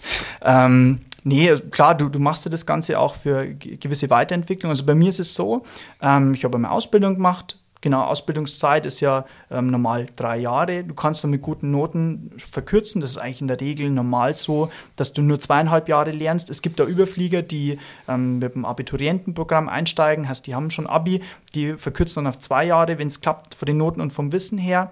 Genauso nach den zweieinhalb Jahre, also meiner Lehrzeit, ähm, lief es dann so, dass ich äh, also feste Stelle bekommen habe, wo ich zum Teil Service, also so 50 Prozent des Tages Service gemacht habe am Schalter vorne bei den Kunden, 50 Prozent Beratungen, Kontoanlagen, sonstige kleinere Sparanlagen, kleinere Versicherungen, sowas. Das war so der Einstieg. Nach meinem Fachwirt habe ich mich dann weiterentwickelt ähm, auf eine Beraterstelle. Ich war dann ähm, Filialleiter von einer kleineren Einheit, ähm, wo ich dann äh, feste Kunden zugeordnet gehabt habe, ähm, Personalführung dann schon recht früh, genau, und halt den ganzen Kundenstamm betreut habe. Ich bin danach dann, ähm, nach der Zeit, habe ich mich dann ein bisschen spezialisiert, weil mir das Thema Geldanlage sehr gefallen hat. Also gerade so das Thema Fonds, Portfolioaufbau fand ich sehr interessant. Ich habe mich dann spezialisiert ähm, zum Individualkundenberater. Genau, ähm, habe da dann größere Portfolien verwaltet von Kunden.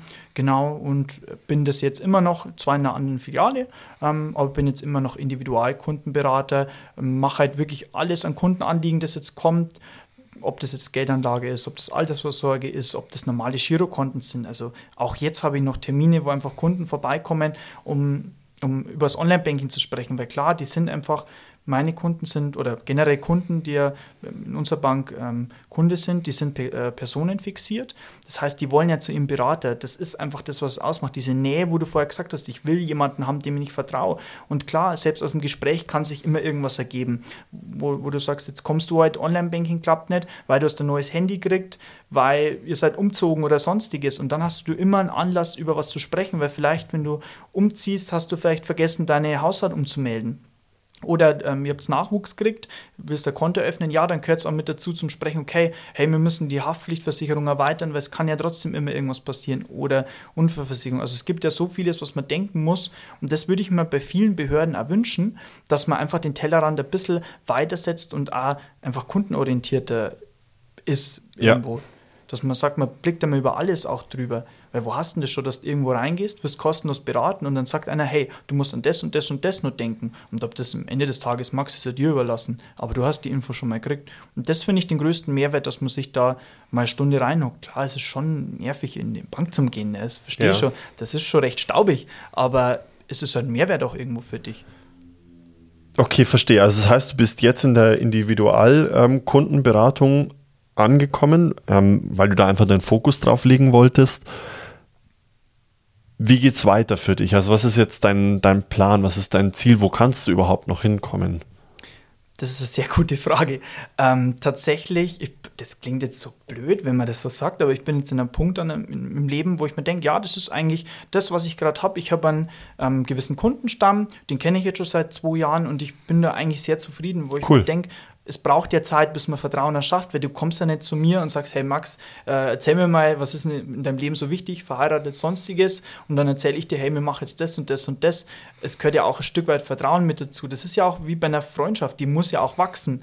Ähm, es ist einfach so und durch regelmäßigen Kontakt entsteht es und wenn ich alle paar Jahre wechsle, verliere ich ja das Vertrauen. Also gerade gefällt es mir gut. Ich bin in der, in der Filiale, wo ich das Lernen angefangen habe. Das ist sehr lustig cool. eigentlich. Ähm, bin jetzt mit den Kollegen, die mich seit äh, ich so klein war in der Sparkasse kennen. Und das ist ein ganz anderes Arbeiten, weil die kennen halt eigentlich einen schon über zehn Jahre und das macht echt viel aus. Und ähm, dadurch bin ich gerade in dem Team, was ich bin, sehr glücklich und die Aufgabe taugt mir auch gerade. Natürlich könnte ich sagen, ich, mit meinem Betriebswirt könnte ich den Fokus anders setzen und mich spezialisieren, dass ich Führungskraft werde oder vielleicht nochmal einen anderen Schritt gehe, weil klar ist, ist, ist ja beim Normalkunden, also es gibt ja verschiedene Kundensegmente, wo ich als, ähm, als kleinerer Kundenberater in, in der Zeit, wo ich davor war, ähm, bevor ich mich spezialisiert habe, habe ich ja dann eher ähm, kleinere Einkommen beraten, weil ja je höher man das Einkommen ja hat, umso höher sind ja die Bedürfnisse, umso anspruchsvoller wird ja dann auch die Beratung. Und klar, ich könnte jetzt schon den nächsten Schritt machen, dass ich ins Thema Private Banking, also das sind so die, die ähm, Hochverdiener irgendwo hochkommen und dann sage ich, betreue die, aber ich genieße es auch einfach gerade mit, mit dem Kunden, wie, wie gesagt, diese Apfelthematik oder sonstiges oder Kunden, die dann auch wirklich Interesse haben, ähm, was so privat auch geboten ist, dass man einfach da einen anderen Draht auflegt. Und das genieße ich gerade sehr und darum habe ich nicht wirklich einen Plan im Moment. Kann vielleicht das sein, dass es in einem Monat anders da ausschaut. Ja. Dass ich sage, okay, jetzt habe ich echt Bock, mich da zu spezialisieren nochmal im Thema Geldanlage, aber gerade gefällt es mir eigentlich ähm, recht gut. Cool. Also das heißt, es ist jetzt nicht Endstation, sondern rein theoretisch gäbe es noch Möglichkeiten, wenn du happy bist, kannst du aber natürlich auch da bleiben, wo du gerade bist. Logisch. Ich glaube, das ist auch bei mir jetzt ähm, oder generell in der Bankenbranche der Vorteil, wenn du in einem größeren Unternehmen auch bist, hast du immer Möglichkeiten, dich nochmal zu spezialisieren oder ganz andere Richtung einzuschlagen. Weil ähm, das, da ist es schon so, wenn ich jetzt halt, ähm, schaue und sage, mir taugt halt das heute am Kunden nicht mehr, könnte ich wenn wir haben ja auch innerbetriebliche Stellenbörse, sagen, hm, ja, ich würde mich gern vielleicht so in das Thema Kreditbearbeitung weiterentwickeln. Ich gehe vielleicht in die Kreditabteilung und mache da eine gewisse Sachbearbeitung von ähm, höheren Kreditanträgen. Das ist natürlich alles möglich. Ich kann ähm, ins Thema Immobilienvermittlung gehen. Das ist ja auch ein Part, den wir bespielen. Wenn, wenn du heute sagst, ja, ähm, hey, mir wird die Wohnung zu klein, ich möchte ein Haus kaufen, du hast irgendwas bei uns im Aushang gesehen, dann bin ich ja die Schnittstelle dafür. Und da gibt es ja auch Makler bei uns im Haus, die sich darum kümmern. Ähm, und da, sowas könnte man dann auch machen. Also ah. du hast sehr viele Wege, die dir geebnet werden. Oder wenn ich sage, dieses Thema BWR aus der Schulzeit würde ich gerne nochmal rauskramen, dann könnte ich zu uns in die Controlling-Abteilung gehen. Ich glaube, das, das fehlt so ein bisschen dieses Bild, dass man bei uns im Beruf eigentlich auch viel mehr auch machen kann in der Bank selber. Ja. ja. Also das heißt, du, das, was ich vorhin schon gesagt habe, du legst dir eigentlich einen sehr guten Grundstock, baust darauf nochmal mit den Weiterbildungen auf, die du machen kannst, nicht machen musst, ähm, auch interne Weiterbildungen natürlich und kannst dann aber, wenn du sagst, okay, du wirst aber nochmal was anderes von der Welt sehen, trotzdem ähm, in andere Bereiche nochmal reingucken. Also cool. generell ist es ja sehr breit, die Ausbildung, wenn ich mal, also generell, selbst wenn ich sage, ich bleibe nicht im Beruf, klar, also kann ja auch sein, dass, dass jeder sagt, ähm, ich möchte danach einen anderen Fokus setzen weil auch die Entscheidung, dass ich mit 16 oder 15 jetzt meinen mein Job finden soll fürs Leben, das ist schon ein sehr krasser Schritt irgendwo. Da bist du ja gerade, dass du äh, aufrecht gehen hast, Glück sagt, ähm, du bist ja recht jung und da sollst du schon so eine elementare Entscheidung treffen und dich auf ewig festbinden. Ne? Ähm, das ist schon sehr viel verlangt. Und ich weiß nicht, ob das so richtig ist, da schon die Segel zum Setzen, weil du ja eigentlich nur keine Ahnung irgendwas vom Leben und das verändert sich ja auch wieder. Und darum würde es mich auch echt interessieren, wie viele gerade im Job sind und sagen, ich würde einfach nochmal ganz was anderes da machen und aufgrund Familie oder sonstiges sich auch nicht trauen oder dann zu lange dabei sind. Ich glaube, das ist schon sehr früh, aber ich glaube, fürs grundsätzliche Leben, ohne jetzt da groß Werbung machen zu wollen, aber allein einen Blick dafür zu kriegen, was brauche ich denn für, wie funktioniert ein Konto? Was brauche ich denn für grundlegende Versicherungen? Wie funktioniert dann das Steuerrecht? Du hast da sehr viele Einblicke, die dir einfach in den zweieinhalb Jahren einen Grundstein an Informationen ergeben, wo du eigentlich sehr viel da, damit machen kannst. Ja. Du, du hast eine Ahnung von Immobilienrecht. Du weißt, was passiert, wie kann ich eine Immobilie kaufen, was brauche ich denn alles? Ähm, steuerlich, wie schaut eine Steuererklärung aus? Ähm, lauter so Sachen. Du könntest in der Finanzverwaltung gehen, weil du ja Ahnung davon hast. Du könntest Kämmerer werden, weil du ja Ahnung hast von, von Krediten, von sonstigen Sachen. Also das ist sehr breit, die Ausbildung. Also ich glaube, damit fährt man einfach nicht verkehrt. Und ich glaube schon, selbst wenn du danach sagst, jetzt mache ich noch mehr Studium, hast du schon mal was gelernt und ein bisschen Ahnung vom Leben und hast so grundlegende Sachen schon mal Ahnung. Ich finde, sowas solltest du in der Schule lernen, dass du Online-Banking, Konten, Steuererklärung, das sollte schon gelernt werden. Alter, ohne Scheiß, Steuererklärung, einfach Steuererklärung machen. Ich verstehe bis heute nicht, warum man das in der Schule nicht lernt. Ich kapiere es einfach nicht. Also ich kann mir schon denken, warum das nicht gelehrt wird, aber, aber ähm, ohne Scheiß, das ist sowas, das, das kannst du im echten Leben wirklich brauchen. Und ich glaube, das ist auch so die, wenn man es zusammenfassen möchte, ähm, so die Aussage, am Ende des Tages, Money makes the world go round und du lernst dafür das Leben. Also, weil du wirst immer irgendwie mit Geld zu tun haben, so wie du sagst, egal ob es eine Immobilie ist, die du kaufst, egal ob du irgendwelche anderen Vorsorgen machst, äh, Auto finanzieren musst oder wie auch immer, ähm, das gehört da einfach mit dazu. Genau. Cool. Ähm, jetzt haben wir ganz viel drüber gesprochen, was, was sinnvoll ist und, und was toll an dem Job ist und so weiter und so fort. Jetzt würde mich natürlich schon auch mal interessieren, wo, wo so deine Pain Points liegen. Also was ist wenn du irgendwas verändern könntest, was würdest du gern verändern oder was gefällt dir überhaupt nicht? Das ist eine sehr schwierige Frage. Ich glaube, man muss immer unterscheiden, was regt mich wirklich auf, weil ich glaube, das geht doch jedem so, dass er sich mehr ärgert in der Arbeit oder was ist wirklich störend. Ähm, klar, du hast ein gewisses Umfeld jetzt auch gehabt, ähm, wo sich viel verändert hat die letzten zehn Jahre. Also ich glaube, aber gut, das hat man in jedem Beruf auch gehabt, wo, wo, wo die Leute gesagt haben, ja, früher war das ganz anders oder so und so klar, du, du hast einfach ähm, einen schnellen Wandel, die Bedürfnisse sind noch anders, du musst dich viel auf verschiedene Sachen einstellen. Jetzt bin ja ich in einer Phase, wo ja das Thema Besuch zur Bank ja weniger wird, das heißt, du hast weniger Frequenzen und dadurch brauchst du ja auch weniger Filialen. Es ist ja auch so, klar, natürlich schimpft man drüber, wenn die Filiale irgendwo zugemacht wird ähm, aus Kundensicht. Ich ja, ich bin ja da auch so, dass ich mir dann denke, ja, braucht es das? Weil ich ja selber auch weiß, was das bedeutet, wenn eine Bank vor Ort ist. Also ähm, in, der, in der ersten Filiale, wo ich nach der Ausbildung auch war, habe ich schon ein Gefühl dafür gekriegt, dass eine Bank vor Ort einen Bezug auch gehabt hat, wo die Leute auch gesagt haben, ähm, die Bank vor Ort ist einfach was wert und da hast du einen anderen Bezug und wenn du nicht mehr vor Ort bist, hast du einen ganz anderen Bezug. Und aber auf der anderen Seite, warum soll ich den ganzen Tag wen reinhocken, wenn da vielleicht am Vormittag drei Leute kommen? Das verstehe ich schon auch irgendwo. Das sind so die, die Thematiken, diese vielen Veränderungen, die, auf, die so die letzten zehn Jahre kommen sind. Das war sehr hohe Geschwindigkeit an Veränderungen. Und ich glaube, ich würde mir wünschen für, für meinen Beruf oder generell auch, dass diese Schnelllebigkeit, diese schnellen Veränderungsprozesse weniger werden glaube ich. Dass man einfach sagt, da, wo, wo man jetzt so ist, in diesem Gesettelten, da möchte man jetzt einfach bleiben und auch dieses Umfeld sollte auch so bleiben, dass man, ja klar, jetzt hat sich der Beruf schon wieder verändert, wir kommen nachher noch drauf, ähm, weil es kann sein, dass sich das jetzt wieder wandelt mit dem Zinsniveau, mit dem gestiegenen, kann der Beruf sich wieder ähm, ändern. Aber so diese Veränderungsgeschwindigkeit bringen ja auch Unruhen irgendwo rein.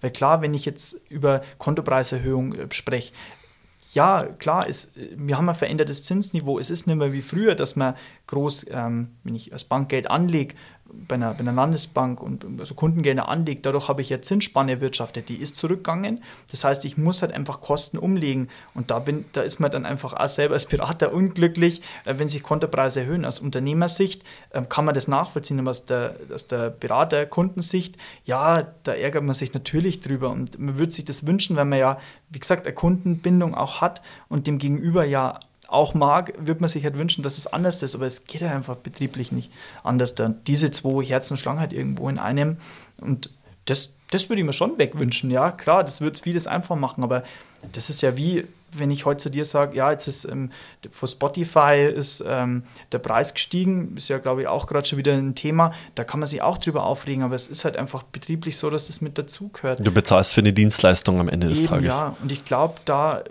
das wissen viele nicht zu schätzen, was man hier einfach auch macht, dass man sich da Zeit nimmt, weil wo kannst du heute irgendwo reingehen, wo du mal eine Stunde mit jemandem so ausführlich über deine Sachen äh, sprechen kannst, dann Fragen beantwortest oder sonstige Sachen. Das hast du ja nirgendwo. Keiner im Finanzamt nimmt sich Zeit und erklärt dir, hey, Max, gib doch da das an, weil dann kannst du dir nochmal 10 Euro sparen. Das hast du ja nirgendwo. Mhm.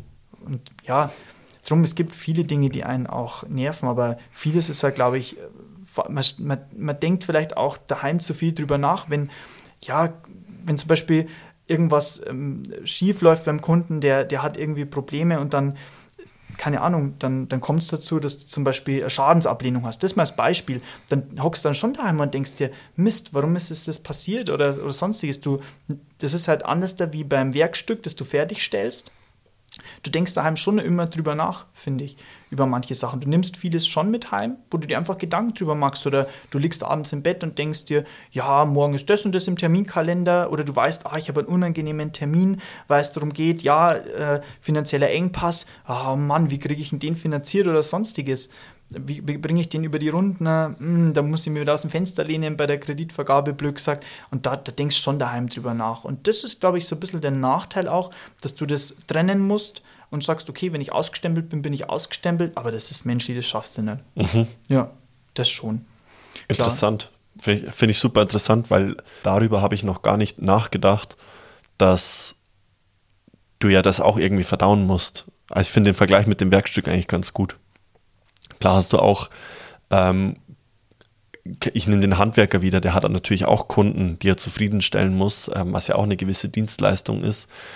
Ähm, was er da vielleicht auch mit heimnimmt, ja, kann man wahrscheinlich schlecht vergleichen. Ja, weiß, ja klar, aber die, die arbeiten halt einfach körperlich, die sind halt einfach abends kaputt.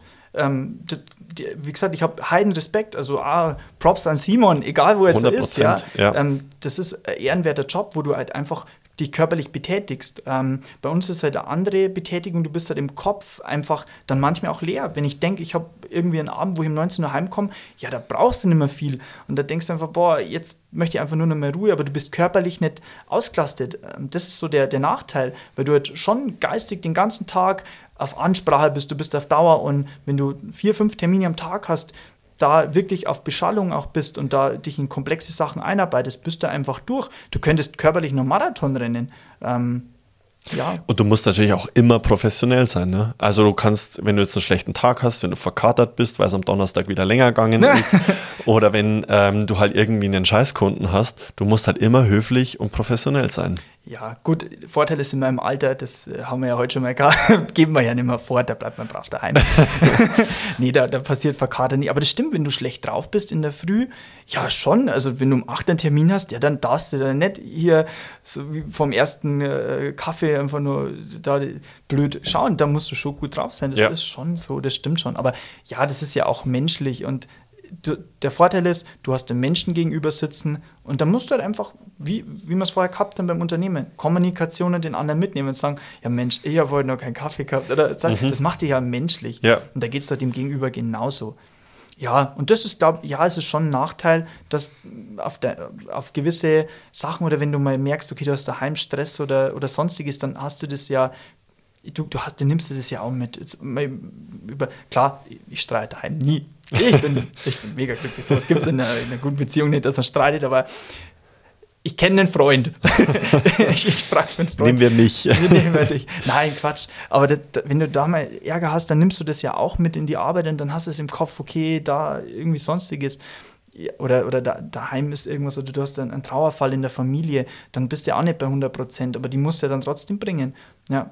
Kommunikation ist das Stichwort. Wir haben lustigerweise bei uns jetzt äh, in, der, in der Company eingeführt, dass wir immer so unseren Energielevel angeben und dann weiß jeder, welchen, wer welchen Energielevel gerade mitbringt. Finde ich eigentlich ganz witzig. Ja, du Sonnenschein bist immer bei 1000. immer bei 1000 ich habe den noch nie traurig erlebt. okay, mega interessant. Aber wir, wir, wir sprechen ja jetzt schon so ein bisschen an, ähm, wo es in Zukunft hingeht. Also wir haben jetzt einmal darüber gesprochen, über deinen Werdegang, was so dein Daily Business ist auch als Individualkundenberater. Ähm, jetzt wird mich natürlich auch so im Bankwesen gesamt mal noch interessieren, ähm, wo, wo die Reise hingehen kann oder wo sie auch hingehen wird, was sich vielleicht schon abzeichnet. Ähm, du hast schon gesagt, dass manche Filialen auch schließen. Ähm, Thema Geldautomaten gehört da natürlich auch irgendwo mit dazu. Thema Bargeld dann entsprechend auch. Ähm, wie siehst du das, das Thema Bargeld für die Zukunft? Ist das, ist es überhaupt noch relevant, wenn ich mir jetzt so anschaue, wir waren jetzt ähm, die letzten drei Wochen im Urlaub in Südafrika und da hat echt jeder an jedem kleinsten Stand hat irgendwie so ein Kreditkartenlesegerät und teilweise wollen die auch gar kein Bargeld, ähm, lustigerweise mehr, weil die, weil denen es teilweise auch sogar zu kriminell ist, dass die viele Kohle, die sie dann am Tag über einsammeln in ihrer Eisdiele, ähm, in die Bank zu bringen, weil sie dann vielleicht überfallen werden oder wie auch immer. Also hat es überhaupt noch Zukunft? Hat es überhaupt noch Bestand? Also ich finde es lustig, ich habe heuer die ähnliche Erfahrung gemacht. Wir waren in ähm, London heuer im Urlaub oder so Städtetrip und da war es echt Wahnsinn. Du hast an jedem kleinsten Souvenirshop mit Karte zahlen können. Du hast das, das Taxi zahlen können mit Karte. Das ist schon Wahnsinn, wie, wie weiterentwickelt man ist. Und ich glaube, das liegt einfach daran, der Deutsche liebt sein Bargeld, das ist einfach so, das ist ein, ist ein Klischee, aber das ist halt einfach, das ist halt typisch deutsch, ja, wie, wie weißt du, wie, wie, die, äh, wie die Socken in die Klapperl, so ist es auch. Ja, der Deutsche hängt einfach an seinem Bargeld und das wirst du so schnell nicht loswerden, glaube ich, diese Mentalität. Klar, wir jüngeren Leute sind jetzt schon so, dass wir das nicht mehr brauchen. Wir nutzen auch mobiles Bezahlen oder sonstiges per App, dass wir gar keine Karte mehr haben, sondern alles mit der Karte zahlen oder Apple Watch, Apple Pay. Ich bin kein Apple-Nutzer, Entschuldigung, aber wie das auch immer heißt, diese, diese Apfelprodukte. Ja, Apple Pay und Google Pay ist, ich finde, das finde ich Wahnsinn. Ich bin halt so ein Typ, ich verlege alles zu Hause. Ich verlege jeden Scheiß und ich suche dann meinen Geldbeutel und meinen Schlüssel und mein Handy immer und muss meine Freundin immer fragen, wo ich irgendwas hingelegt habe.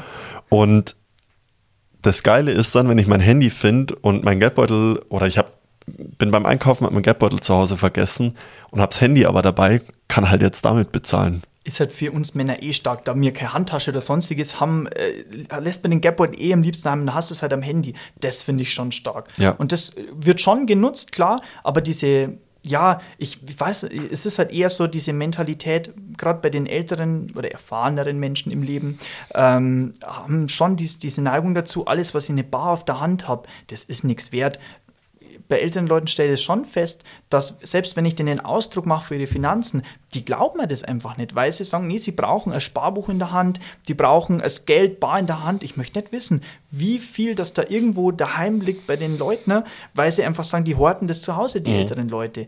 Und darum findest du auch bei Auflösung von Hausständen auch immer so viel Geld, glaube ich auch, weil ja, der Deutsche liebt halt einfach sein Bargeld und alles, was dann nicht bar ist, das ist nichts wert. Ich finde es auch teilweise abgefahren, wenn man, wenn man wieder hört, wenn irgendeine ältere Dame oder älterer Herr überfallen wird zu Hause mhm. und was dann da an Geld entwendet wurde. Mhm. Also, crazy, Mann. Da denke ich mir so, wie habe ich ja nicht mal, was da gestohlen wurde. ja, aber ja, wirklich. Aber klar, natürlich, einerseits hat es ja auch Vorteile, dass es doch noch Bargeld irgendwo gibt, weil jetzt denken wir, denk mal zehn Jahre zurück, Max. Wir beide irgendwo im Duster. Ja, sei doch froh, dass wir da eine Kreditkarte zahlen können, ganz ehrlich. Ja. Ja, wir hätten Insolvenz anmelden können. aber, aber wirklich, und ich habe heute auch nochmal drüber nachgedacht, klar, also jetzt zehn Jahre, aber spul die Zeit mal nicht nur zehn Jahre zurück, sondern spul sie vielleicht 20 Jahre zurück. Als du so als Kind ähm, das erste Mal so ein Taschengeld bekommen hast, als mhm. du angefangen hast, das erste Mal wirklich mit Geld zu interagieren und zu angefangen hast zu verstehen, was ist es denn? Weil am Ende des Tages ist es ein Tauschmittel, also es ist so ein, Zwischen, so ein Zwischending mhm. im Endeffekt. Weil du erwirtschaftest mit deiner Leistung, erwirtschaftest du ja bestimmte, ein bestimmtes Produkt oder zumindest ein Ergebnis und das wird vergütet mit Geld. Und von diesem Geld kannst du dir dann Essen kaufen, Auto kaufen, was auch immer. Also das ist im Endeffekt so ein Universalgutschein, den du dann da jeden Monat erwirbst.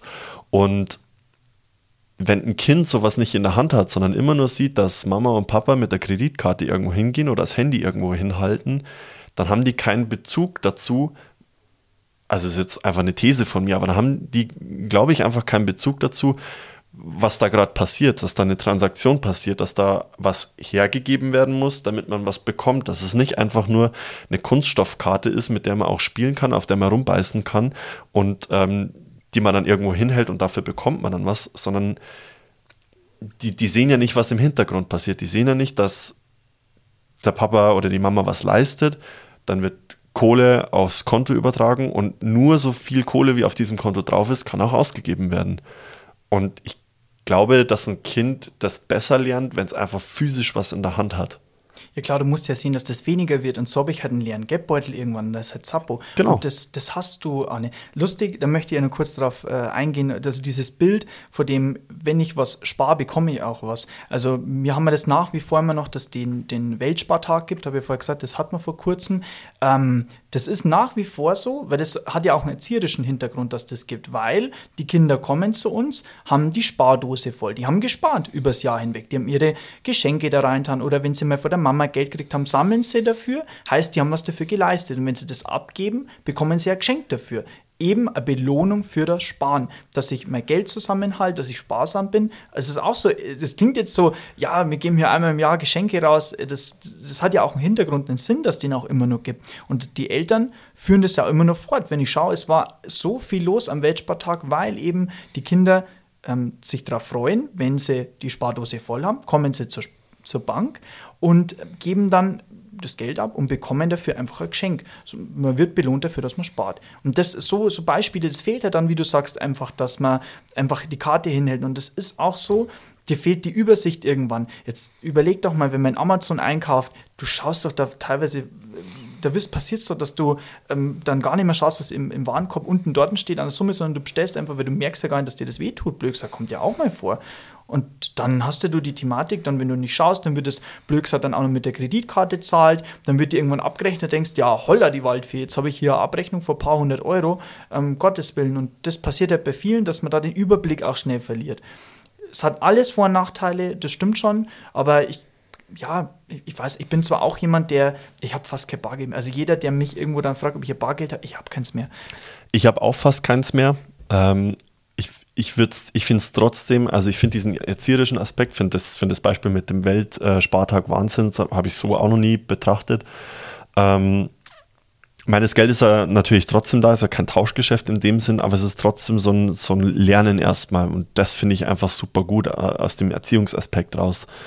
Ähm, und ich glaube, und das ist auch nochmal ein anderes Thema zum Bargeld, also wenn, wenn das Bargeld komplett abgeschafft werden würde und wir nur noch digitale Währung hätten, ähm, ich will jetzt keine Werbung für Schwarzarbeit machen, aber spielen wir dieses Beispiel einfach mal durch, dann gibt es keine Schwarzarbeit mehr, weil dann die Frage gestellt wird, wo kommt dieses Geld gerade her? Und klar ist dann vielleicht auch gut, weil es versteuert werden muss und so weiter und so fort, kann aber auch dazu führen, dass es dann keine Schwarzarbeit mehr gibt. Und wir haben ja momentan eh schon das Problem, dass am Bau nichts weitergeht. Ähm, dass, weil zu wenig Handwerker da sind, weil zu wenig Leute da sind, die dann auch zum Beispiel Häuser bauen. Das ist einfach jetzt mal ein ganz plakatives Beispiel. Ähm, es kann aber auch sein, dass wenn du als kleiner Junge bei deiner Nachbarin einen Rasen mähst, die halt einfach schon 80 ist und das nicht mehr zusammen ähm, körperlich einfach nicht mehr schafft, ähm, dass sie dir halt einfach auch den Fünfer nicht geben kann, steuerfrei den du da ähm, dann dafür bekommen würdest. Und ähm, daraus können ja auch Businesses wachsen. Ähm, du, du, du generierst ja dadurch auch oder du shiftest diesen Wohlstand dann vielleicht auch irgendwo so ein Stück weit um ähm, und, und hast trotzdem dann auch Wohnraum am Ende des Tages, der anders vielleicht länger brauchen würde, überhaupt gebaut zu werden. Weil du darfst ja dann nicht über deine 40 Stunden oder du darfst ja eigentlich über deine 50-Stunden-Woche drüber hinauskommen. Auch das wird ja dann irgendwo getrackt werden müssen. Und ich glaube, dass das ganz, ganz viel Rattenschwanz ist, der da hinten mit dranhängt. Oder ich könnte es mir zumindest vorstellen.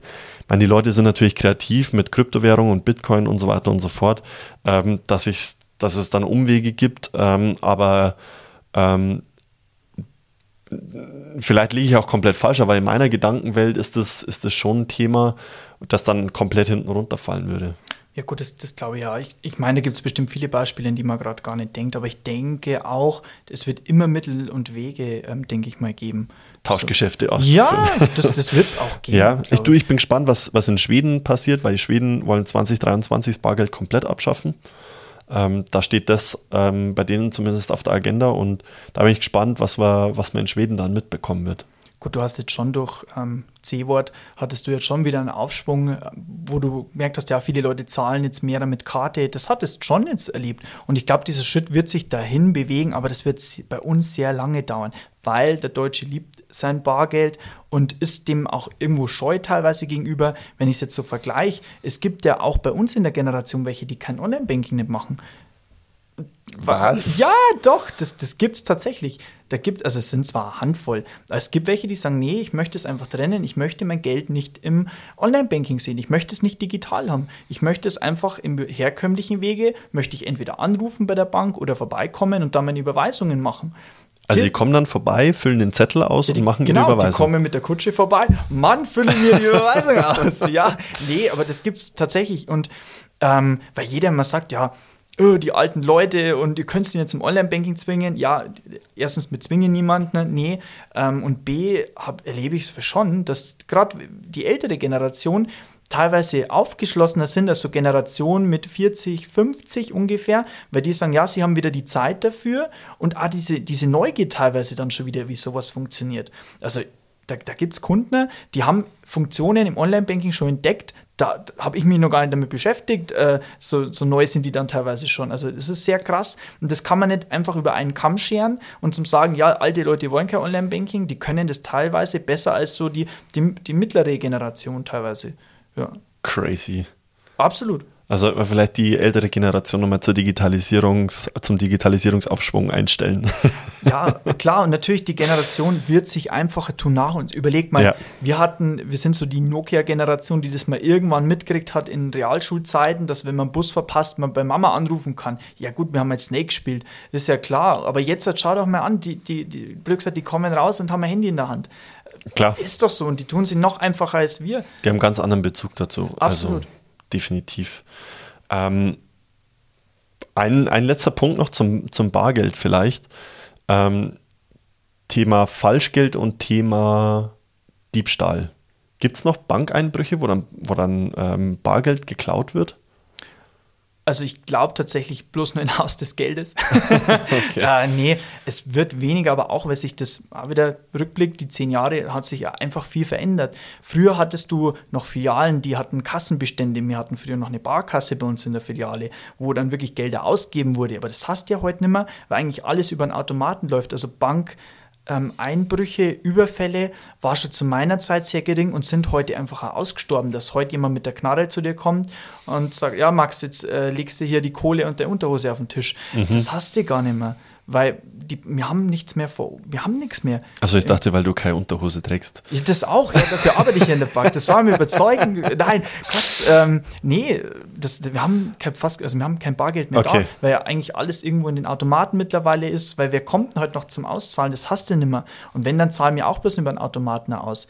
Und das ist schon was, das hat sich die letzten zwei Jahre schon dahin entwickelt, das hast, hast ja immer mehr gelesen. Jetzt in der Region hat man öfters mal was in, ähm, im Lending, in Denkendorf, ich glaube Kinding auch, war es schon so, dass ja die Automaten gesprengt wurde, weil man einfach gemerkt hat, da ist ja Kohle da. Es rentiert sich nicht mehr, dass ich reinfahre in die Bank und da Hände hoch, ja. sondern ich spreng Automaten. Das geht viel einfacher theoretisch, weil, weil keine Menschen verletzt werden oder irgendwas, aber ich glaube, dass das, ich weiß es nicht, ich habe es jetzt nie ausprobiert, ähm, glaube ich, dass das alles so einfach ist, weil ja du auch was beschädigen kannst. Aber da gibt es anscheinend irgendwie eine Masche oder auch so Leute, die ja das wirklich im größeren Stil ja betrieben gehabt haben. Ich glaube, unsere Region ist es jetzt wieder ruhiger worden, aber da war jetzt auch das letzte Jahr viel geboten.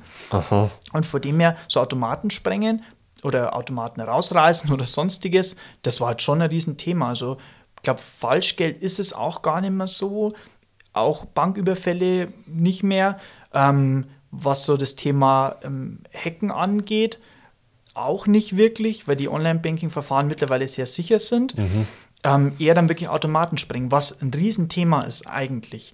Ist wirklich, und da passt mir bitte auf, wenn ihr E-Mail kriegt vor eurer Bank, in Anführungszeichen, wo dann steht, bitte bestätigen Sie einen Online-Zugang via Mail und schreiben Sie Geburtsdatum und Ihren Kartenpin. Ja, dann bitte macht's das nicht. Weil ich glaube, der größte Fehler, aber das ist ja in jedem System so, ist der Anwender selber. Also gerade passiert sehr viel, was ähm, Online-Banking-Betrug angeht, im Sinne von, der Kunde wird aufgefordert, seine Daten rauszugeben per Mail. Also Fake-Mails habe ich mindestens die Woche fünf, die ich weiterkrieg, äh, weitergeleitet kriege von Kunden. Krass. Was sehr krass ist, da waren wir jetzt auch persönlich betroffen, dass man am Elternteil zum Beispiel schreibt, äh, Hallo Mama, ich habe eine neue Nummer und dann ändern die Eltern die Nummer ab und dann kommt äh, ja den Nachrichtentag drauf, du, äh, aufgrund, dass ich mein, meine neue Nummer geändert habe, geht Online-Banking nicht, kannst du bitte da und da ähm, 500 Euro hinüberweisen, weil ich muss es dringend überweisen, sonst bekomme ich Ärger. Äh, das passiert so oft, das kannst du dir nicht vorstellen. Und die Nachrichten sind ja gut gemacht, weil die schauen sich halt das Bild an, ah, da ist eine Frau drauf, hallo Mama. Mhm. Also Wahnsinn, was da alles passiert. Oder auch Enkeltrick, dass man anruft und sagt, ja, hallo Oma, grüß dich, du, kannst du mir 500 Euro da oder dahin überweisen, weil ich bin gerade im Ausland.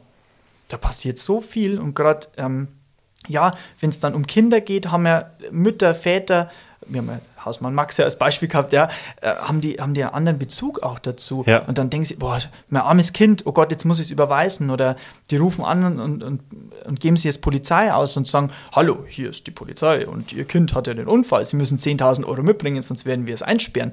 Ja, dann fahren die echt irgendwo mit 10.000 Euro hin, heben das ab und, und fahren es dann an irgendeinen Ort hin und übergeben das an einen Pseudobeamten. Es ist schon krass, wie naiv die Leute teilweise sind, oder? Also also dann ist aber Scam auf jeden Fall, also Betrug, äh, Betrugsmaschen tatsächlich eher das größere das Risiko. Ist das größere Risiko. Als dass irgendwo eine Bank überfallen wird. Das kommt so oft vor, okay. wirklich. Also aber das ist dann eher die Kundensicht sozusagen. Also jetzt ihr als, als Bank oder du als Bankberater, ihr habt damit eigentlich keinen Bezug mehr. Nein, mach nichts, ich betrüge nichts. nee, nee aber, aber, klar, es ja. ist wirklich, und vor allem, da kann ich ja niemanden einen Vorwurf machen, weil ich mittlerweile die Sachen, wenn man die sieht, das ist so plausibel gemacht, man würde selber eigentlich ja drauf reinfallen. Ich, ich mache da die Kunden auch keinen Vorwurf, wenn ich dann, wenn dann eine Kundin kommt und sagt, ja, um Gottes Willen, äh, mein Sohn, der, äh, der hat wirklich gesagt, er rechnet sich jetzt mal einen neue, neuen Tarif auch raus, weil das kommt nicht vor, dass du der Handy mal wechselst oder eine neue Nummer kriegst und das schaut so echt aus, da kannst du keinen Vorwurf machen. Krass, gell?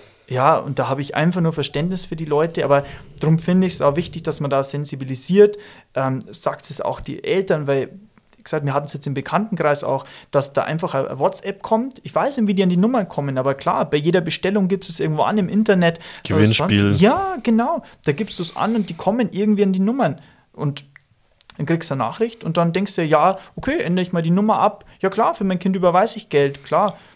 Also normalerweise liebt man sein Kind, dem würde man Geld geben, äh, wenn man vertrauenswürdig ist. Also und wenn man eins hat. Also ja, wenn man Geld hat, meine ich nicht. Ach so, kind ich hätte, warum, warum, ja, Homer Simpson, warum kann ich nicht fünf Geld haben und keine Kinder? okay, okay, abgefahren. Ähm, aber gut, gut für, für die Sicherheit deines Berufs, ähm, dass da schon mal keiner mehr mit einer Knarre reinrückt. Ich bin dir ähm, sehr dankbar. Aber ja. Ich, ich, ich habe nicht das Gesicht, dass ich ins Fernsehen komme, weil ich überfallen wurde. Das, das ist meine größte Angst. Ja. Ähm, aber ja, also da auf jeden Fall aufpassen. Ähm, wir haben vorhin schon kurz gesprochen, meine Freundin arbeitet auch im, im IT-Security-Bereich, was da an Phishing-Mails und so weiter inzwischen unterwegs ist. Und es gibt ja auch genügend Bilder von irgendwelchen russischen Troll-Farmen, wo dann irgendwie so eine ganze Wand vollgekleistert ist mit irgendwelchen Handys, die, die zwar auf Twitter posten, aber das wird bestimmt genauso sein ähm, mit, mit irgendwelchen Scam-Farms, ähm, wo, dann, ähm, wo dann die Handys einfach irgendwelche Nachrichtenbilder an irgendwelche Handynummern verschicken. klar, da muss jeder, da muss jeder absolut wachsam sein. Das sind halt die Gefahren des 21. Jahrhunderts, die die, die, die Digitalisierung so mit sich bringt. Ja, und ich glaube, da muss man einfach sensibilisieren, ähm, dass wir als Bank keine, keine ähm, E-Mails schreiben oder sonstiges, wenn dann eben, wie gesagt, persönlicher Kontakt, also äh, Kinder, passt auf eure Eltern auf oder sonstiges, oder seid selber wachsam. Ja. ja. mehr kann man da nicht sagen. Total. So, jetzt haben wir einen pädagogischen Ansatz auch gehabt, ne? ja Max. Was genau. hast du noch im Petto? ähm, also jetzt haben wir ja viel über das Bargeld gesprochen und so weiter und so fort. Was, was da auch noch ähm, mit reinspielen wird für die Zukunft, äh, ist sicherlich der digitale Euro, der gerade von der, von der Europäischen Zentralbank auch weiterentwickelt wird. Es gibt auch schon Länder, die, die eine digitale Währung tatsächlich eingeführt haben. Auch die USA sind da so ein bisschen dabei am entwickeln, ähm, um einfach so ein, so ein Pendant als, als Kryptowährung zum, zum Bitcoin zur Verfügung zu stellen. Ähm, wird spannend, wie das, wie das weitergehen wird, äh, insbesondere zum Thema Stromausfall. Aber ich glaube, Kryptowährung wäre nochmal so ein komplett eigener Podcast, über den man sprechen könnte. Deshalb würde ich das erstmal so ein Stück weit ausklammern. Mich würde aber trotzdem interessieren, was so für die Zukunft noch auf uns zukommen wird.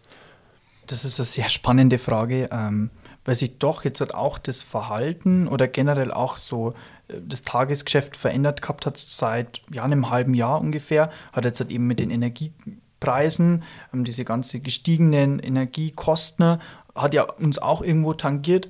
Ähm, bedeutet jetzt nicht, weil, wir jetzt auch auf 19 Grad runterkühlen in den Büros, sondern auch wirklich für den Kunden hat es Auswirkungen. Das nimmt man gar nicht so wahr. Wenn ich vom halben Jahr mit dir gesprochen hätte über Thema Finanzierung, hätte ich gesagt, ja, kein Problem, 10 Jahre 0,9 Prozent. Heute ähm, ist es so, dass wir beim Zinsniveau von 3 bis 3,5 Prozent ankommen sind im zehnjährigen Bereich. Woher rührt das? Ja, das rührt einfach daher, dass die Energiepreise auch gestiegen sind. Ähm, ist ja auch Energie, ist ja größter Teil des Inflationswarenkorbs.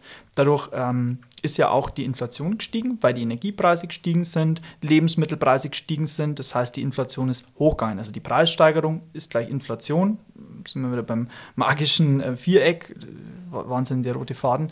Ähm, und dadurch ist ja dann auch die, die, die Inflation gestiegen. Jetzt ist ja die Aufgabe der EZB, dass sie ähm, ja, die, die Preissteigerung ja stabil halten. Die können das ja steuern anhand vom Zins, weil wenn die Preise ja steigen, ähm, hat ja das immer rührt ja das immer daher, dass ja eine gewisse Nachfrage auch da ist. Um diese Nachfrage einzudämmen, muss ich ja den, den Zins ähm, hochnehmen, dass die Leute nicht mehr so viel investieren.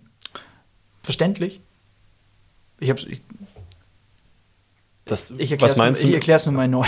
Was meinst du mit, dass die Leute nicht mehr so viel investieren? Ähm, also investi vielleicht fange ich nochmal ganz neu an. Ähm, also grundsätzlich, das, das Thema rührt ja daher, dass die Inflation ja gestiegen ist. Ähm, dadurch, genau, EZB hatte die Aufgabe, die Zinsen zu regulieren, dass die Preissteigerung sich ja im, irgendwo im Zaum hält. Jetzt ist es ja so, wir haben ja 10% Inflation. Was könnte die EZB machen? Die setzt die Zinsen nach oben dass die Leute nicht mehr so viel Kredite aufnehmen. Dadurch können sie ja eben den Geldfluss ein bisschen beeinflussen. Mhm, blödes Wortspiel. ähm, genau, weil klar, wenn weniger Kredite vergeben werden, weil der Zins unattraktiv ist, flacht ja auch die Nachfrage ab. Das heißt, dann flacht auch meine Preissteigerung, aka Inflation, auch ab. Aha. Und das ist ja das Steuerungsinstrument. Jetzt haben wir aber das Problem gehabt, ähm, dass ja eigentlich jetzt die Inflation hoch ist, aber die Wirtschaft runtergeht. Und eigentlich müsste ja jetzt investiert werden, dass die Wirtschaft ja am Laufen gehalten wird. Und das ist gerade sehr konträr, dieses Bild, wenn du das im Gesamtkontext aussieht. Also so ein Drahtseilakt eigentlich. Es ist schwierig, es passt ja nicht zusammen, weil einerseits rauschen wir ja irgendwo, denke ich mal, oder sind gerade in einer gefühlten Rezession, ähm, wo wir uns ja reinbewegen. Das ist ja die eine Seite. Das heißt, eigentlich müsste man jetzt die Zinsen ja senken, dass die Firmen, Privatleute investieren, heißt Kredite aufnehmen und das Geld auch ausgeben. Aber dadurch, dass ja die Inflation so hoch ist, muss ja der Zins ähm, erhöht werden, dass die, eben diese Preissteigerung gesenkt wird. Und das sind gerade zwei verschiedene Bilder irgendwo. Und ähm, da ist es so, das wirkt sich halt auf unser tagtägliches Tun auch aus. Das heißt, das Zinsangebot vom halben Jahr mit dem 09, was wir am Anfang gehabt haben, gilt ja jetzt nicht mehr, weil wir irgendwo bei 3 bis 3,5 Prozent noch sind.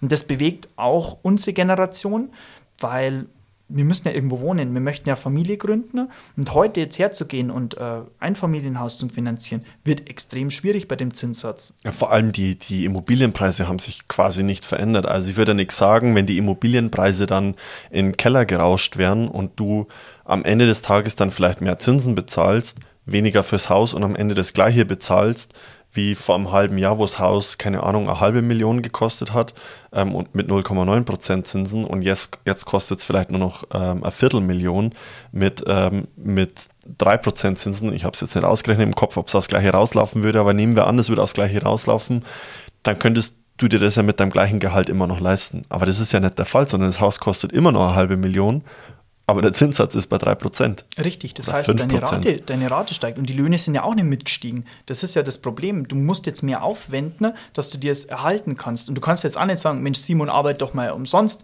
äh, weil es den Baufirmen so gut geht. Das ist ja auch nicht der Fall. Der will ja auch sein Geld verdienen. Darum wird auf der Seite auch nichts passieren, so wirklich. Also es ist eine sehr konträre Situation jetzt für unsere Generation, die jetzt auf dem Schritt ist, was zu kaufen, bauen, sonstiges. Es will ja jeder irgendwo wohnen.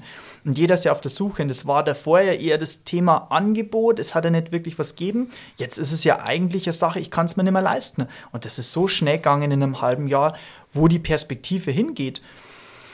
Fragezeichen. Klar, vielleicht dämmt sich das wieder ein mit der Inflation, dass die keine Ahnung, in der Ukraine hoffentlich, also wirklich, ich wünsche mir das, dass einfach mal Ruhe einkehrt auf der Welt. Wir hatten mhm. zwei Jahre lang riesige Probleme, was das soziale Miteinander angeht. Und jetzt haben wir einen Krieg vor der Haustür, das ist nicht weit weg. Jetzt haben wir wieder Probleme. Das soll sich einfach mal ein bisschen in den Griff kriegen, dass man normal wieder leben kann. Sollte das vielleicht abflachen, wenn sich die Preise wiederholen, dann ist es mit Thema Gas vielleicht wieder entspannter. Dann sinken ja die Preise, heißt die Inflation kommt der, also entspannt sich dann wieder, ähm, weil die, die Preise nicht mehr steigen, sondern eher ein bisschen fallen. Dann hast du die Thematik, du kannst die Zinsen nach unten senken, dass du die Wirtschaft wieder ankurbeln kannst. Und das schaffst du eben dadurch, dass du die Zinsen runtersenkst, dann können sich die Leute wieder was leisten. Das kann vielleicht in einem Jahr wieder ganz anders sein, aber gerade ist es schwierig. Mhm. Also das heißt, deine These wäre sozusagen, wenn wir wieder günstigere Energie bekämen, dann kommen wir aus diesem, aus diesem Teufelskreis vielleicht auch wieder raus, weil günstige Energie ist die Basis für eine erfolgreiche Volkswirtschaft. Das glaube ich ja, ja. Weil äh, was da alles mit dranhängt, das, das, fängt ja, das fängt ja mit den ganzen Ackergeräten an, weil ja keiner mehr mit seinen, mit seinen Viechern draußen ist und irgendwie den Flug ähm, durchs Feld ackert, sondern du bist ja mit dem Bulldog draußen, äh, mit dem Traktor draußen, ähm, der braucht Sprit. Egal, ob das jetzt Gas oder Sprit ist. Ähm, Produktionsanlagen laufen elektrisch. Ähm, die, zu Hause läuft alles elektrisch. Es hat ja auch was mit, mit äh, Hygiene zu tun, wenn, wenn Wasserpumpen laufen können, ähm, hat was mit Gesundheit zu tun, wenn eine Heizung ähm, läuft und so weiter und so fort. Das sind ja alles Themen, die an günstige Energie irgendwo gebunden sind. Ja, ganz einfaches Beispiel. Äh, das ist ja jetzt erst auftaucht, wer wirklich da abhängig ist von Gas oder sonstiges. Ein Bäcker, die, die, haben, die nutzen ja Gas Punkt. dafür. Wie soll ich meine Weiße essen? also, ja, ist es so. Die Weißen beim Bäcker. Ja, also, ja, die, We die Weizen. Ach so. die, die mhm. Weiße, ja. Also, so kleine Beispiele, ja, wo du gar nicht wirklich äh, zum, zum Greifen nimmst. Das ist ja jetzt erst alles auftaucht. Und ja, ich weiß, ich bin auch nicht dieser, der, der Chefökonom, der da groß Ahnung hat, aber ich glaube schon sollte sich das entspannen, weil vieles rührt ja einfach daher, dass die, die Weizenpreise gestiegen sind, weil ja vieles aus der Ukraine kommt. Ähm, russisches Gas kommt ja zu uns oder jetzt nicht mehr durch die Pipeline. Ja, und dadurch ist ja die, dieser, dieser Preisanstieg so immens gewesen, dadurch ist die Inflation so hoch, weil das alles passiert ist. Und es könnte, und das wird Teil der Lösung sein, dass sich das wieder entspannt. Klar, wir müssen unseren Beitrag dazu leisten. Wir müssen Strom sparen. Wir haben die vorteilhafte Situation gehabt, dass uns sehr gut geht. Aber ich glaube, da kann jeder auch ein bisschen mehr machen. Und wenn das nur ist, dass wir in der Nacht die Heizung ausschalten und vielleicht ein bisschen kürzer duschen oder sonstiges, ja, dann ist das schon mal viel getan. Oder wenn ich dann, sage ich, wenn ich eh neu baue, dann baue ich halt richtig und habe eine Photovoltaik-Solaranlage auf dem Dach. Ja, dann kann ich doch dann meinen Beitrag irgendwo dazu leisten und dann wird sich das entspannen, denke ich mal, dieses Thema. Und dann kommst du in eine andere Zinssituation, dann schaut da das Leben wieder anders da aus und dann geht es der Wirtschaft auch besser. Ja. Also da bin ich, da bin ich gespannt und auch skeptisch, ob, ob man das alles mit erneuerbaren Energien ähm, gewuppt bekommt. Da bin ich echt gespannt. Ähm, ich habe jetzt heute auch gelesen, dass Uniper irgendwie in Schweden, glaube ich, wollen sie ein Atomkraftwerk zum Beispiel bauen, aber Uniper ist ja bald deutscher Staatskonzern. Also es ist auch verrückt, ähm, dass, da, dass da quasi ein deutscher Staatskonzern, wo die, oder wo, wo, wo die Bundesrepublik im Endeffekt mit beteiligt ist, die den Atomausstieg auch irgendwo befürworten, gleichzeitig sagen, über Uniper bauen wir ein Atomkraftwerk im Ausland. Also bin ich echt noch gespannt, ähm, was da auf uns zukommt. Bottom line, günstige Energie ist absolut essentiell fürs Überleben der Volkswirtschaft. Du, du, brauchst es ja, aber äh, wie verrückt ist es denn auch in der jetzigen Zeit? Jetzt sprechen wir drüber, wir haben Grüne in der Regierung, äh, die die Atomkraftwerke weiterlaufen lassen. Mhm. Ja, das ist schon lustig, äh, das Ganze. Wenn du vor fünf Jahren darüber gesprochen hättest, ein No-Go. Ja. ja. Also ja, also ich bin, bin auch gespannt, was sich mit Atomkraft noch tut. Polen will jetzt auch sein erstes Atomkraftwerk bauen. Ähm, ich bin, bin da echt gespannt, was sich tut. Ich meine, das, das hören viele ungern, aber wir in Deutschland, wir haben halt so mit die besten Atomkraftwerke der Welt gebaut. Und jetzt lassen wir, jetzt lassen wir es irgendwen anders bauen und die Kompetenzen gehen halt alle komplett verloren. Und du musst ja so ein Atomkraftwerk auch irgendwann zurückbauen. Das heißt, wenn du jetzt, das studiert ja auch keiner mehr in Deutschland. Also es studiert keiner mehr ähm, irgendwas, was mit dem Wissen über Atomkraftwerke zu tun hat, weil es für Deutsche erstmal keine Perspektive mehr, zumindest nicht im Inland, gibt dafür. Aber du wirst ja trotzdem diese Kompetenzen noch haben, um Atomkraftwerke auch wirklich zurückzubauen. Ich bin absolut d'accord, dass wir weg davon müssen. Ähm, aber was ist die Alternative am Ende des Tages? Das größte Problem ist eigentlich das Endlager aus meiner Sicht. Aber gut, ich bin auch kein Experte, müsste man sich vielleicht mal mit einem Experten äh, von einem Atomkraftwerk unterhalten, würde mich tatsächlich mal interessieren ähm, wie, wie, wie die Profis das sehen sozusagen. Ja, Max, ich erwarte schon, dass das nächste Mal jemand vom Atomkraftwerk aussitzt, der irgendwas von den Meiler erzählt. Schau mal, vielleicht, vielleicht meldet sich ja jemand. Notiz an dich selber. Memo an mich, ja. Also super komplexes Thema, ähm, absolut. Aber es das heißt, dieses, dieses Zinssatzthema und dieses Inflationsthema haben noch nicht wirklich viele Leute auf dem Zettel scheinbar. Das ist äh, wirklich lustig. Viele, die kommen und sagen, ja, wir haben ja schon mal gesprochen vor einem Jahr, äh, dass man irgendwas finanzieren könnte oder sonst. Ich sage, ja, der Zinssatz ist halt anders da. Und das macht ja den Beruf auch aus, oder eigentlich auch so komplex, weil ja jede wirtschaftliche Situation immer einen Einfluss auf mein tägliches Tun haben. Sei es der Zinssatz, sei es ähm, rechtliche Thematiken. Zum Beispiel Riester ist ja eingestellt worden vom Staat, ähm, ändert ja auch wieder meine, Vor meine Vorangehensweise in der Altersvorsorge. Also es ändert sich immer wieder irgendwas, wo man sich dann auf einem neuen Level halten muss. Also es, die Arbeit geht nicht aus, da habe ich keine Angst. Okay. Sehr gut. Ist, glaub, doch, ist doch positiv. Ja, oder? das stimmt auch irgendwo. also ich glaube, das ist so, wenn du, ich denke, die Frage kommt auch nur und die möchte ich jetzt vorwegnehmen, wenn man mich fragen wird, wie sicher ist der Beruf. Ich glaube, ja, der wird sich ändern. Das, immer mehr, klar, das gehört mit dazu, weil das Thema online immer mehr kommt. Die Leute können sich mehr informieren. Es gibt das Internet, aber ich glaube, klar, der Kundenstamm wird kleiner werden, weil viele sich dann einfach online beraten lassen oder sonstiges ähm, oder günstigeres Angebot woanders finden. Aber ich glaube, der Großteil möchte einfach, wenn es ums Geld geht, jemanden gegenüber sitzen haben, der auch das Anliegen ernst nimmt und vor allem mal individuell auf den anderen zugeht. Und das wird es nach wie vor geben. Und ob das jetzt im gleichen Ort ist oder im Ort nebenan, ist egal, wenn ich einfach jemanden habe, der da mir gegenüber sitzt und sich darum kümmert. Ja, und vor allem, du hast ja schon gesagt, es ist ja nicht mehr so, dass du ähm, da jeden Tag zur Überweisung vorbeikommen musst, sondern die Leute kommen mit ganz konkreten Anliegen. Deshalb ist es dann auch gar nicht notwendig, vielleicht, dass es im gleichen Dorf ist, sondern dass es vielleicht in der nächsten Stadt ist, wenn ich da dreimal im Jahr hin muss. Ist tatsächlich so, ja. Genau. Weil wie oft hast du noch in der Regel, zweimal im Jahr kommst du vielleicht, wenn es ist, in die Bank. Ja. Voll jetzt haben wir das Thema eigentlich relativ schön umrundet, würde ich sagen. Jetzt habe ich zum Abschluss noch eine schöne, schöne Spaßfrage.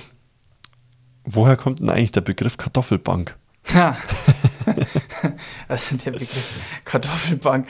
Ähm, der Begriff Kartoffelbank rührt ja oder kommt ja daher, weil die, ich, ich weiß, das Wort darf man jetzt immer nicht in den Mund nehmen, aber die Raiffeisenbank ähm, hat ja früher mit, ähm, ja, kommt aus der landwirtschaftlichen Branche auch raus, also haben wir viel mit Landwirten zu tun und haben ja früher auch selber ähm, Kartoffeln, Rüben, sonstiges ja ähm, mit vom, also vertrieben und daher kommt ja das Ganze auch Kartoffelbank. Also das Image haben sie immer noch, ja, man macht sich in der Bankenbranche immer drüber lustig, aber das ist ja eigentlich auch nichts anderes, da wir verwurzelte Bank vor Ort, ja. Also von dem her, da ähm, nehme ich die Kollegen schon auch so wahr ähm, von der Konkurrenz dass die einfach jetzt auch eine normale Filialbank sind. Aber das Image hat man halt immer noch. Weil klar, wenn du zum Beispiel nach Cyberschutz hochfährst, gibt es ja immer noch die Reifeisen. Das ist ja eben dann so, so, so Produktionsstätte auch immer noch. Und daher rührt das Thema äh, Kartoffelbank. Ach, ja.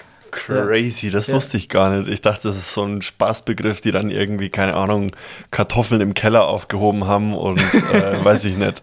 Ja, Geil. also fast der Euro kaputt ja, ja, ja Kartoffeln. So Weg von Krypto hin zu Kartoffeln. nee, das ist, das ist tatsächlich so.